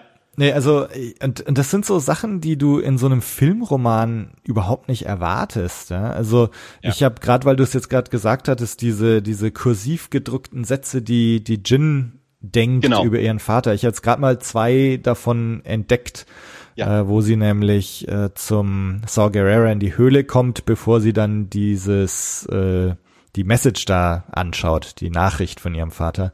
Ja. Und da sagt sie dann zum Beispiel, äh, my father is alive, my father is a coward, my father is a bastard, Galen Erso is not my father, Galen Erso didn't raise me. Und dann etwas später denkt sie sich, äh, my father is alive, my father is a traitor, my father is building a weapon to destroy worlds, Galen Erso is not my father, Galen Erso didn't raise me und so weiter. Und das sind so das ist einfach echt gut geschrieben. Also ja. äh, ich, ich war wirklich sehr begeistert von so Sachen. Und, ja. ähm, und, und die Todesszenen und überhaupt, also auch die, die Szenen, äh, Jin, wie sie um ihren Vater trauert. Das ist, also ich finde, das, das ist wirklich so berührend auch geschrieben. Ich habe jetzt den Film eben nochmal angeschaut und, und es, es gab halt so ein paar Szenen oder es gibt auch ein paar Szenen in Rogue One, die ich sehr, sehr emotional finde. Also mhm. ähm, die zwei emotionalsten Momente für mich im Film äh, sind einmal, also ganz am Ende einmal dieses, als, als Cassian und Jin oben bei der Antenne stehen und dann gerade die Daten da hochgeschickt haben und dann Cassian fragt, do you think anybody's listening? Oder ich frage, oder vielleicht fragt sie es auch. Und das finde ich so tragisch, ja. dieses, dass sie da das raussenden und im Grunde nicht wissen, ob das jetzt irgendwo Gehör findet. Und, und also da könnte ich heulen. Die, nur diese Frage, do you think anybody's listening? Und, und dann kurz drauf, glaube ich, wo dann der Admiral Redis heißt er, glaube ich, also dieser mhm. Mon Calamari, wo ja. er dann, ich glaube, der Todesstein hat dann schon gefeuert und es ist jetzt klar, also da steht jetzt gleich kein Stein mehr auf dem anderen, wo er dann sein letzter Funkspruch Rogue One, May the Force be with you. Also mhm. da, da stehen mir die Haare zu Berge. Das finde ich äh, Wahnsinn. Und das ist zum Beispiel auch eine Figur, die mir im Roman wahnsinnig nahe gekommen mhm. ist. Also über den man jetzt ja im Film nicht so viel mitkriegt äh, außer dass er so dieser, ja, dieser, dieser Rebellenanführer ist, der, der Widerstand leisten möchte, der kämpfen möchte, ja. der nicht aufgeben möchte und sich nicht dem, dem Imperium eingliedern möchte. Aber im Roman ähm, kriege ich noch viel mehr von dem mit, also über seine ähm, Entscheidungen und auch seine, seine Zwiespälte, Leute in den Tod zu schicken für die Mission. Also es gibt eine Sequenz, wo er ähm, diese, diese Hammerhead, ähm, weiß, Fregatte, oder ich bin, ich bin mit den technischen Begriffen meistens nicht so äh, bewandt, aber ähm, halt ja losschickt, um äh, den, den einen Sternzerstörer zu rammen, um dann den, den Schutzschild ja. äh, um, um Scarif zu zerstören und äh, dass, dass er dann ja auch, auch weiß, ja, dass er wahrscheinlich jetzt die, die, die Besatzung äh, dieses Schiffs äh, in den Tod geschickt hat damit und sich selber denkt, dass er seine Nachkommen nach denen genau, benennen genau, ja, wird und solche super. Sachen. Also ähm, das ist jetzt, wie gesagt, im, im Film ist der eine, eine ziemliche Nebenfigur. Ich war, vielleicht wird sein Name genannt. Ich weiß es nicht mal so genau aus dem Kopf raus, ähm, ob der im Film genannt wird. Aber auch dem wird im, im Buch äh, Aufmerksamkeit äh, geschenkt und äh, Hintergrund ähm, gewidmet, ähm, dass auch, auch diese Figur einem als Leser noch, noch näher kommt und man auch da über, über Motivation und Innenleben einfach noch mehr erfährt. Und wie gesagt, also stilistisch auch so, dass es wirklich Spaß macht, das zu lesen. Ja, ja, genau. Und also, und also das, das war mir im Film zum Beispiel gar nicht so bewusst äh, mit dieser Hammerhead, ja, Fregatte, Corvette oder weiß jetzt gar nicht. Korvette, ja. Glaub, ne? Glaub schon. Ähm, dass, dass das so ein Himmelfahrtskommando jetzt ist. Ähm, das habe ich mir im Film, war mir das gar nicht so bewusst. Im Buch ist ja eben auch beschrieben, dass das dann nur noch so eine äh, Rumpfcrew ist. Alle anderen mhm. haben sie dann vorher weggeschickt und das sind jetzt quasi die, die sich da jetzt opfern. Ja. Ähm, super Szene, genau wie er dann so drüber nachdenkt, dass er dann seine Enkel oder so da irgendwie nach benennen will nach den Leuten, die da jetzt noch an Bord sind. Ja. Ähm, und, und eben, also so viele so Szenen mit, mit Jin und ihrem Vater, ähm, das, wo ich echt richtig berührt war beim Lesen. Und, und das ist auch so eine Dimension. Es gab jetzt so ein paar emotionale Momente im Film, die mich sehr, sehr berühren. Und das wird jetzt irgendwie so ergänzt von diesen emotionalen Momenten im Buch. Und ja, äh, ja also super. Und ähm, also ich, ich bin gerade so überlegen, was ich noch richtig cool fand. Zum, genau, was ich zum Beispiel auch super finde, ist äh, so das, das äh, Jin und Krennic. Also sie, sie weiß im Endeffekt gar nicht, wer er so genau ist und wie er ja. heißt. Sie sagt immer nur The Man in White. Ja. Äh, ich habe jetzt auch vor kurzem erst aus gegebenem Anlass mal die äh, Dark Tower Dinger angefangen von Stephen King, wo ja der Man mhm. in Black äh, vorkommt. Ja. Ähm, und, und da jetzt dieses, dass der so für sie so dieser geheimnisvolle Man in White ist, äh, finde ich sehr, sehr cool. Ja, weil, weil du jetzt gerade vorhin ja einen, einen Abschnitt vorgelesen hast. Ich habe jetzt mal eben so die, den, den Tod von Orson Krennic auch rausgesucht, mhm. ähm, wo man, wo man sogar mit dem, finde ich, irgendwie fast noch, noch Mitleid auch kriegt. Aber einfach um mal, um mal den, den Stil auch zu zeigen, wie, wie Alexander Freed diese, ähm, diese Todesszenen eben in diesen paar Sätzen immer so zusammenfasst. Also es heißt dann hier, the primary weapon of the Death Star battle station fired. Orson Krennic, Advanced Weapons Research Director and father of the Death Star, died alone on Scarif, screaming in fury at Galen Erso, at Jin Erso, at Wilhelm Tarkin and at all the galaxy. Und da endet dann eben dieser Abschnitt und da endet dann auch so das, das Leben dieser Figur und, und so in diesem Stil macht er das eben eigentlich mit, mit allen Figuren. Also wir kennen ja aus dem Film die verschiedenen Tode ähm, unseres Personals und ähm, ja, und, und so eben in diesen paar knappen Sätzen irgendwie so auf den Punkt gebracht ähm, beschreibt er das dann für die für die verschiedenen Figuren auch so, dass man immer noch mal so noch mal so ganz nah ist an der Figur als Leser in, in diesem letzten Moment, wo man quasi so eine so eine Essenz noch mal der Figur kriegt und auch des des Moments dieses Todes und auch der der Bedeutung dieses Todes in dem Moment dann. Also das fand ich sehr, sehr, sehr stark. Also wo ich im, im Film hinterher auch gesagt habe, dass so eigentlich der, der einzige Tod, den man den man so richtig spürt, ist der von K2SO, ähm, weil man dem ja wirklich zuschaut, wie er niedergeballert wird und dabei ja auch noch funkt und spricht und, und bis er dann zusammenbricht und auf dem Boden liegt. Also das, das zieht sich relativ lange hin, zumindest verglichen mit den anderen Toten, die man, die man zum größten Teil so nicht sieht so richtig. Also wo halt dann eine Explosion stattfindet oder so und dann ist die Figur halt weg. Ähm, wo ich so den Eindruck hatte, ja gut, das ist, ne, es ist ein Disney-Film, aber auch, auch die alten Star Wars-Filme waren quasi Disney-Filme, selbst wenn sie nicht von Disney waren. Aber so dieses, naja, das ist so, das ist kein Mensch. Also bei einem Druiden kann man das in einem ich, ich sage jetzt mal in Anführungsstrichen Kinderfilm es leichter zeigen, wie der so niedergeballert wird äh, und, und so quasi verreckt, dreckig verreckt, ähm, als man das jetzt bei, bei menschlichen Figuren in so einem Familienfilm zeigen kann. Ähm, und ich finde aber auch, dass deswegen einem der Tod von K2SO eben so, so viel näher geht, weil man viel mehr äh, mitleidet und viel mehr mitkriegt von diesem Prozess, einfach wie der jetzt da wegstirbt.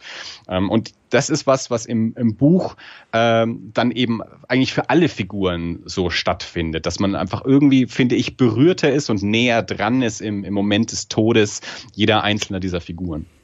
Ja, ja. Aber also gerade so, was du jetzt vorgelesen hast, ne, auch also so eine Beschreibung, dass du das jetzt, also das, ich hätte es nicht erwartet in so einem Filmroman. Also ja.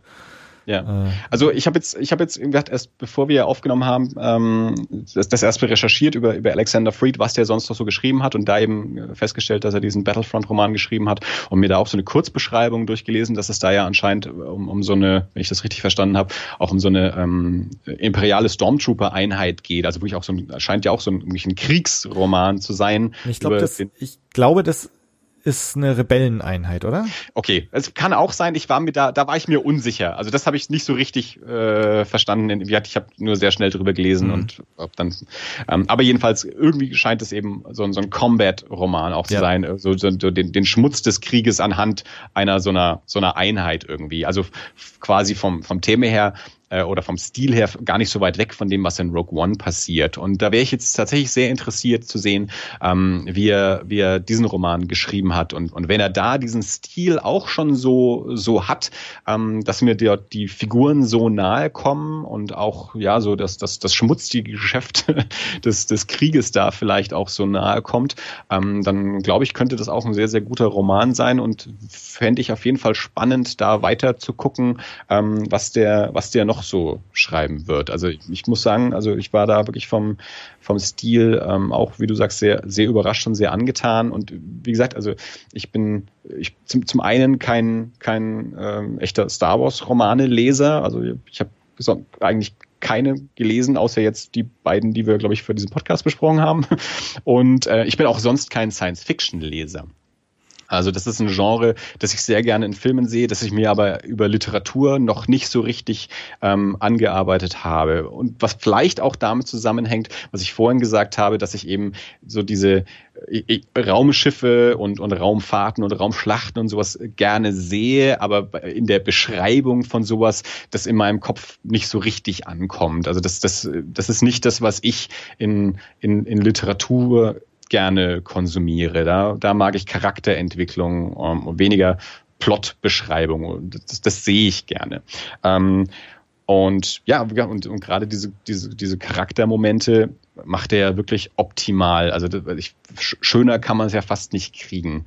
Ähm, und deswegen sage ich eben, dass du eigentlich den Film gucken und das Buch lesen, also wenn man das zusammennimmt, ähm, dann hat man wirklich so die, die, die komplette Experience Rogue One eigentlich so für sich.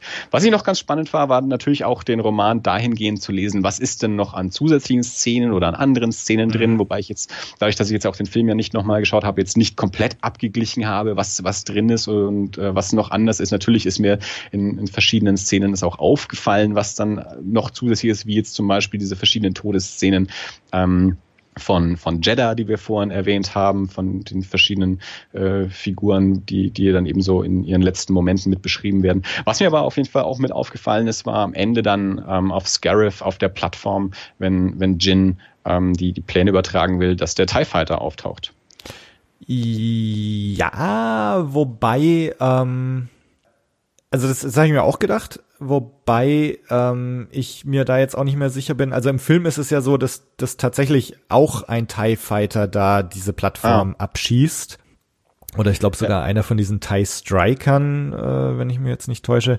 Ähm, also es ist halt nicht diese Szene, die du aus dem Trailer kennst, wo ja. der so langsam nach oben geschwebt kommt, sondern der fliegt halt im Film so über den Himmel folgt gerade einem X-Wing oder so und dann schießt er und trifft halt auch diese Plattform oder, oder ah, irgendwie sowas. Mhm. Ähm, und da war ich mir jetzt so äh, auch nicht mehr sicher, ob das nicht vielleicht doch diese Filmszene, wie es tatsächlich im Film auch zu sehen ist, er beschreibt. Ja, okay. Gut, das hatte ich dann auch nicht mehr so im, im Kopf, wie das dann da im Film ist. Also, was ich mich tatsächlich gefragt habe, ist, ähm, ob Alexander Freed nicht zu dem Zeitpunkt den Film sogar schon gesehen hatte. Ich, ich, ich weiß jetzt gar nicht mehr, wann er genau rauskam, der Roman. Also er muss auf jeden Fall schon das Schreiben angefangen haben, bevor der Film rauskam. Weil ich glaube, sag mal, er wurde jetzt im, ja, oder ich, also da bin ich jetzt total überfragt gerade. Also, also wenn weiß, ich mich recht entsinne, kam das E-Book kam raus mit Filmstart. Okay, na gut, dann dann Der, die gedruckte Version ähm, kam ein bisschen später raus, erst im Hardcover und das Paperback jetzt eben erst kürzlich, weswegen wir jetzt auch die Folge eben jetzt machen, weil ich mir eben das Paperback vorgestellt ja, hatte. Genau. Aber ähm, das E-Book, wenn ich mich richtig erinnere, kam eigentlich mit Filmstart raus. Okay. Ja, weil, also ich weiß noch halt von, von früher, wenn du ja mal so die, die Filmromane durchgelesen hast, die halt auf irgendeinem Drehbuch äh, Status Quo zu einem mhm. bestimmten Zeitpunkt basieren, äh, ja. wo beim Lesen teilweise relativ deutlich auch ist, dass der Typ halt den Film überhaupt nicht gesehen hat oder auch natürlich nicht sehen konnte. Aber ja. ich, ich finde, das hast du oft äh, bei so Romanen immer sehr gemerkt. Ja. Ähm, und ich glaube, du merkst es auch, wenn du die alten Star Wars Romane äh, anschaust, also mhm. ähm, zur, zur Originaltrilogie. Äh, und, und hier finde ich, ist es jetzt aber so, dass das wirklich so nah an dem Film dran ist. Also viel, viele Dialoge sind wirklich eins zu eins, also wo auch zumindest das Drehbuch, was er dann hatte, um das zu schreiben, auch so mehr oder weniger das Drehbuch ist, was dann so auch äh, in, in den Film übernommen wurde. Ja. Also es ist schon sehr, sehr nah dran. Und insofern, es also es gibt tatsächlich, glaube ich, nicht allzu viel Szenen in dem Buch, die, die im Film nicht vorkommen. Also es gibt ein paar ja. Gespräche, die einfach länger sind. Also das, das Zwiegespräch so zwischen äh, Saw Gerrera und, und Jin ist, glaube ich, ein bisschen länger. Und ein paar von den äh, Rebellen-Meetings, äh, da, da sind ein paar mehr Sachen drin. Aber, aber so richtig so Deleted Scenes oder sowas äh, gibt's, glaube ich, fast nix. Das ist ja auch was, worüber wir, ich glaube, in einem privaten Gespräch ähm, schon mal spekuliert haben, ähm, dass, also ich glaube auch noch im, im Bezug auf die, die Force Awakens Adaption, dass diese, diese Bücher ähm, mittlerweile ja auch nicht wirklich früher erscheinen. Gut, klar, mein heutzutage ist obendrein auch noch jeder irgendwie äh, Spoiler verrückt, dass man sowieso nichts mehr vorher veröffentlicht. Ich meine, früher sind solche Bücher auch wirklich mal deutlich vor den Filmen rausgekommen.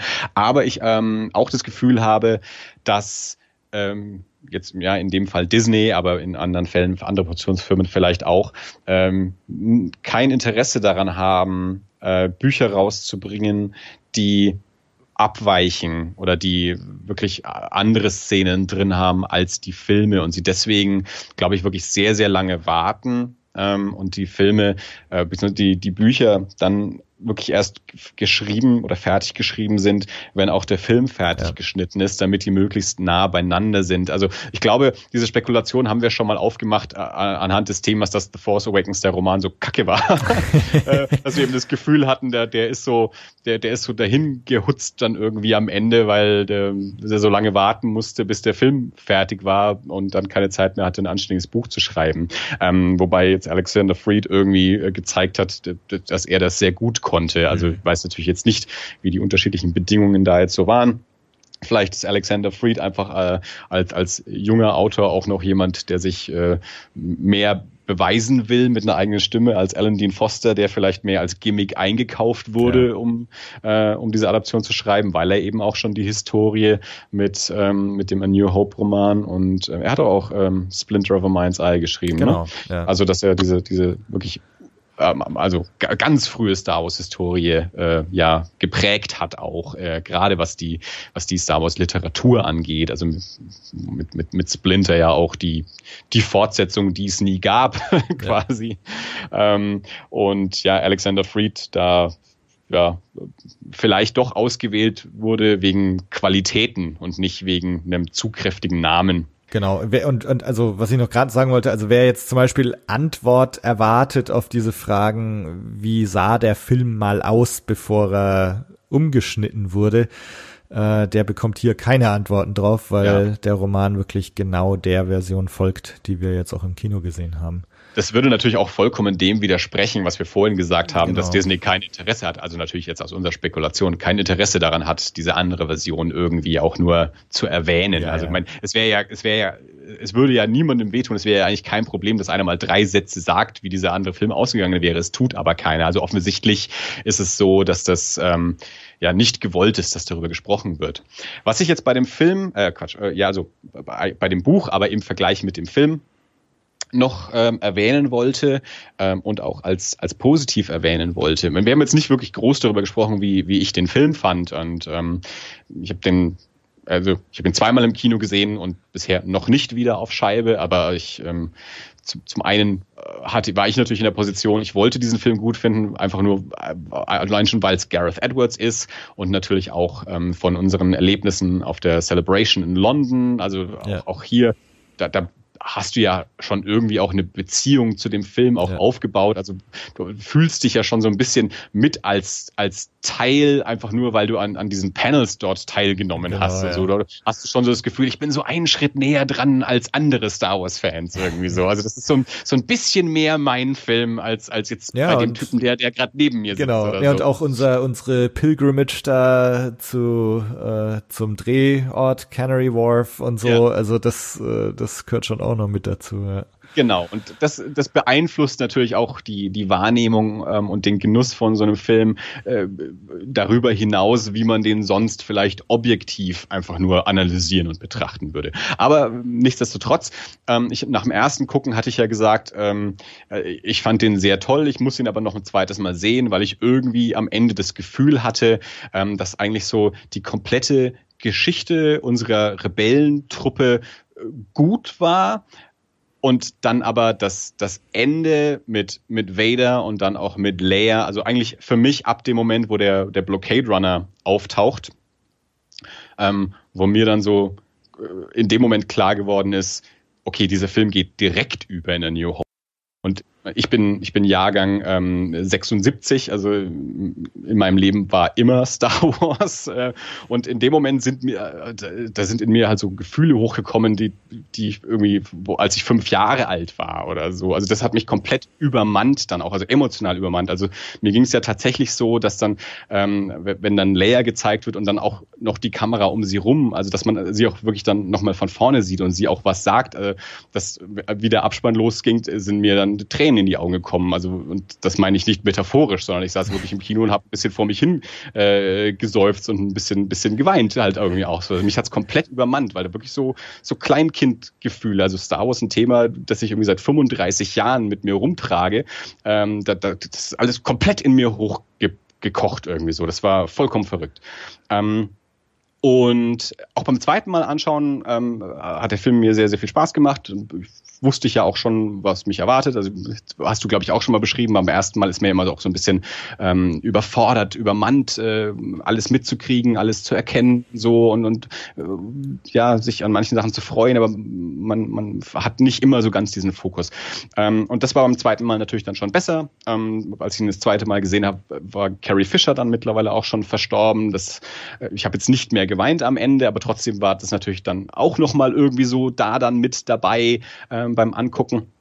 Aber was ich eigentlich sagen will, ist, ähm, dass dieser, dieser Schluss, der, der so extrem kraftvoll ist. Also mit, mit Vader, der so komplett den, den Berserker da gibt ähm, und dann eben mit diesem, diesem Ende mit, mit Prinzessin Leia und so. Das, das diese, diese Auftritte, diese Figuren und diese ganzen Sequenzen eigentlich ein bisschen im Film überschatten, was alles vorher passiert ist. Also dass, dass auch so die, die, die, die Tode der, der verschiedenen einzelnen Figuren so ein bisschen zurückstecken. Also Jin und Cassian sind dann auch schon tot ähm, und was, was eigentlich so der, der emotionale Höhepunkt auch sein könnte des Filmes.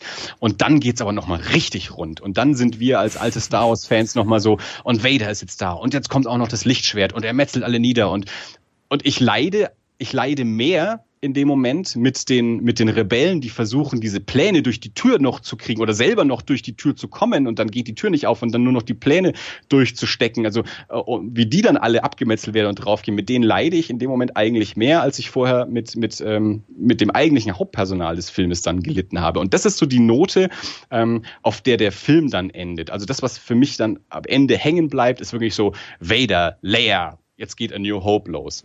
Und ich finde, das ist ähm, das ist im Buch dann eben nicht so. Also im Buch, äh, was vielleicht auch damit zu tun hat, dass ich eben nicht die visuelle Komponente habe, dass ich nicht die Musik habe, dass ich nicht den Sound habe. Mhm. Ähm, da habe ich natürlich, von der Reihenfolge her ist es das Gleiche natürlich. Ich habe den Tod der meiner Hauptfiguren und dann habe ich die ähm, Sequenzen mit mit Vader und Leia. Sie sind aber ähm, in dem Buch bei weitem nicht so übermäßig kraftvoll im Vergleich zu allem anderen, was davor passiert ist. Und dadurch, dass mir aber auch die Charaktere vorher in ihrer Tiefe viel näher gekommen sind, ähm, schwingen die und ihre Tode doch eigentlich noch, noch stärker nach, ähm, als es dann eben im, im Film im Vergleich zu der Vader-Leer-Sequenz dann ist. Und dadurch, dass das eigentliche Ende des Buches dann eben nochmal so ein, ein Eintrag von, von Mon Mothma ja, ja. ist, der auch nochmal über ähm, Unpublished Reflections on Jin Urso ähm, ist es äh, betitelt äh, ein In Memoriam. Also dass ich eigentlich so auf den letzten vier Seiten dann doch noch mal was zu, zur eigentlichen Hauptfigur auch ähm, bekomme. Ähm, also da ist die, ist die Balance für mich etwas besser gegeben, ähm, als es dann im, im Film so ist, ja. wo ja, so dieses, dieses Ende eigentlich das fast ein bisschen platt macht, was, was vorher passiert war. Also wo du die, die letzten paar Minuten selbst wenn du den Film vorher nicht mochtest, kannst du zumindest sagen, nee, aber die letzten fünf Minuten, das ist nochmal echtes Star Wars. So, ja. ähm, nee, also gebe ich dir recht. Also mir ging es jetzt zwar anders. Äh, also ich bin zu dem Zeitpunkt, wo dann Jin und Cassian da am Strand sterben, äh, war mir schon so ein, ein Kloß im Hals gesessen und, und, und irgendwie so mein Magen hat mir wehgetan. Äh, und so ging es mir jetzt beim dritten oder vierten Mal anschauen immer noch. Ja, und auch als ich, als so, das ist echt krass. Also, also sowohl als ichs Buch gelesen habe, als auch jetzt den Film noch mal zu sehen. Ich hoffe immer noch, vielleicht, wenn sie dieses Mal nach Scarif kommen, vielleicht schaffen sie es dieses Mal, ja. Und, und ja. irgendwie, also du, äh, irgendwie müssen sie doch aus dieser Zwickmühle hier wieder rauskommen. Und im Film ging es mir, also auch beim ersten Mal anschauen, eigentlich schon so ab dem Tod von, von K2SO.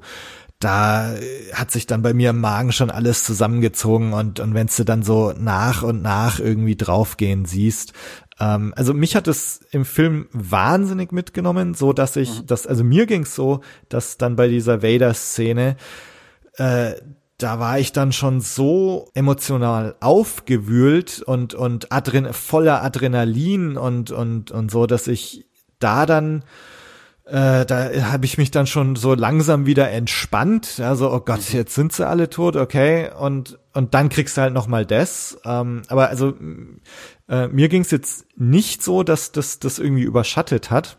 Mhm. Aber es stimmt natürlich, also ich, ich kann gut nachvollziehen, ähm, dass es für, für dich und viele andere auch so war.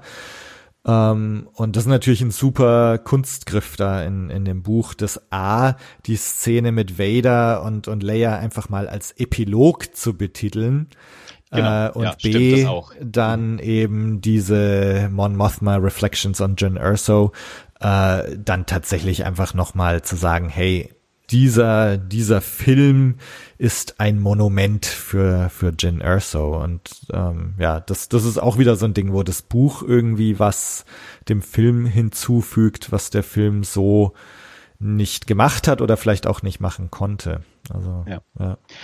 Ja, also, also mir hat es wirklich ähm, auch, auch Hoffnung für andere Star Wars-Romane gegeben, also auch Lust äh, gemacht, mal zu gucken, ob ich äh, vielleicht auch noch andere finde. Zum einen eben diesen Battlefront-Roman von, ähm, von Alexander Freed, zum anderen ähm, ich bin noch interessiert auch an dem Guardians of the Will Wills, Guardians ja. of the Wills, so ja. ne? Zweimal genau. S, ähm, von, von Greg Rucker, ja. der jetzt gerade erschienen ist, weil ich Greg Rucker natürlich auch als, ähm, also erstmal eigentlich als, äh, als Comic-Autor kenne, als, als sehr guten Comic-Autor, ähm, der jetzt ja auch, also mindestens einen Star Wars-Roman vorher schon geschrieben hat, vielleicht mehr, ich bin mir nicht ganz sicher. Ähm, ich glaube, aber er damals für, puh, also da müssten wir jetzt den Florian wieder fragen. Ähm, ich ich glaube, er hat irgendwas gemacht für dieses Journey to the Force Awakens ich, ich, ich meine auf jeden Fall, dass er mindestens ein Buch rund um Force Awakens ähm, irgendwie geschrieben hat. Und ähm, jetzt eben ähm, über ähm, ja, die, die, die Guardians äh, ein, ein ja, Roman veröffentlicht hat. Also da wäre ich interessiert, zum einen, weil ich die, die Figuren spannend fände, ähm, deren Vorgeschichte ein bisschen mehr mitzukriegen und eben Greg Rucker als, ähm, als Autor, wobei ich jetzt von ihm vorher auch noch keinen Roman gelesen habe. Also der, der schreibt ja auch eigene Romane, jetzt nicht nur ähm, Star Wars oder, oder andere Tie-In-Romane, sondern ähm, ist auch so ein, ein, ein, ein Romanautor hauptsächlich von eigentlich so, ich glaube, so Krimi- und Agenten Sachen.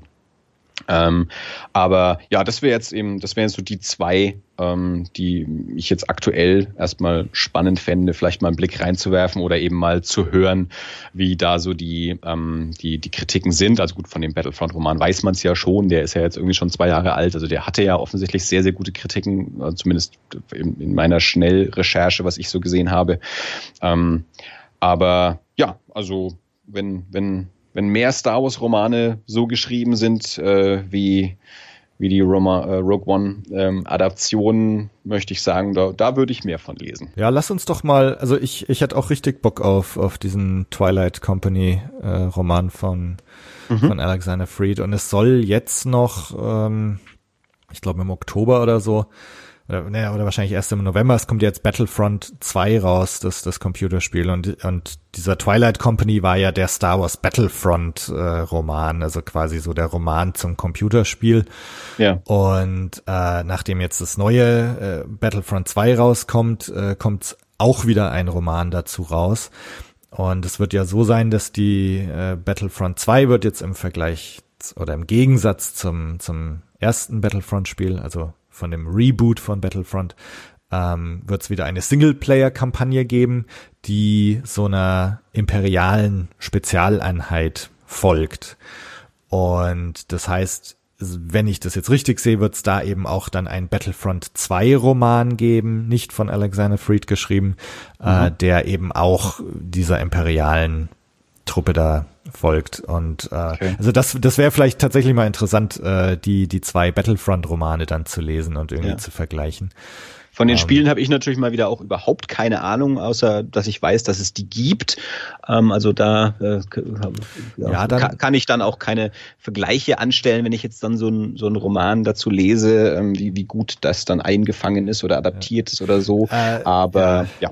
Also gut, bei Battlefront 1, nachdem es da wirklich keine äh, Singleplayer-Kampagne gab, sondern nur eben diese Trainingsmissionen und dann die, vor allem halt diese Online-Multiplayer-Dinger.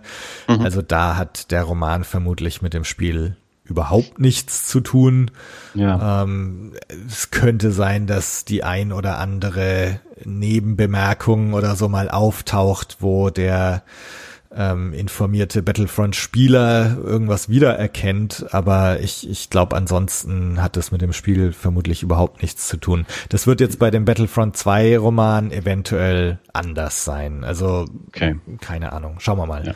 Also da können wir gerne sagen, mal äh, das, die, die beiden lesen, dann kommst du mal vorbei, dann zocken wir mal eine Runde Battlefront und dann äh, können wir da drüber reden. Also dann äh, mal auf, Aufruf an die Hörer, schickt ganz viel Feedback, wie ihr jetzt unsere Besprechung zu dem Rogue One Roman fandet und ob ihr interessiert daran wäret, dass wir uns auch über ähm, die, die, diese anderen erwähnten Romane dann unterhalten. Ja.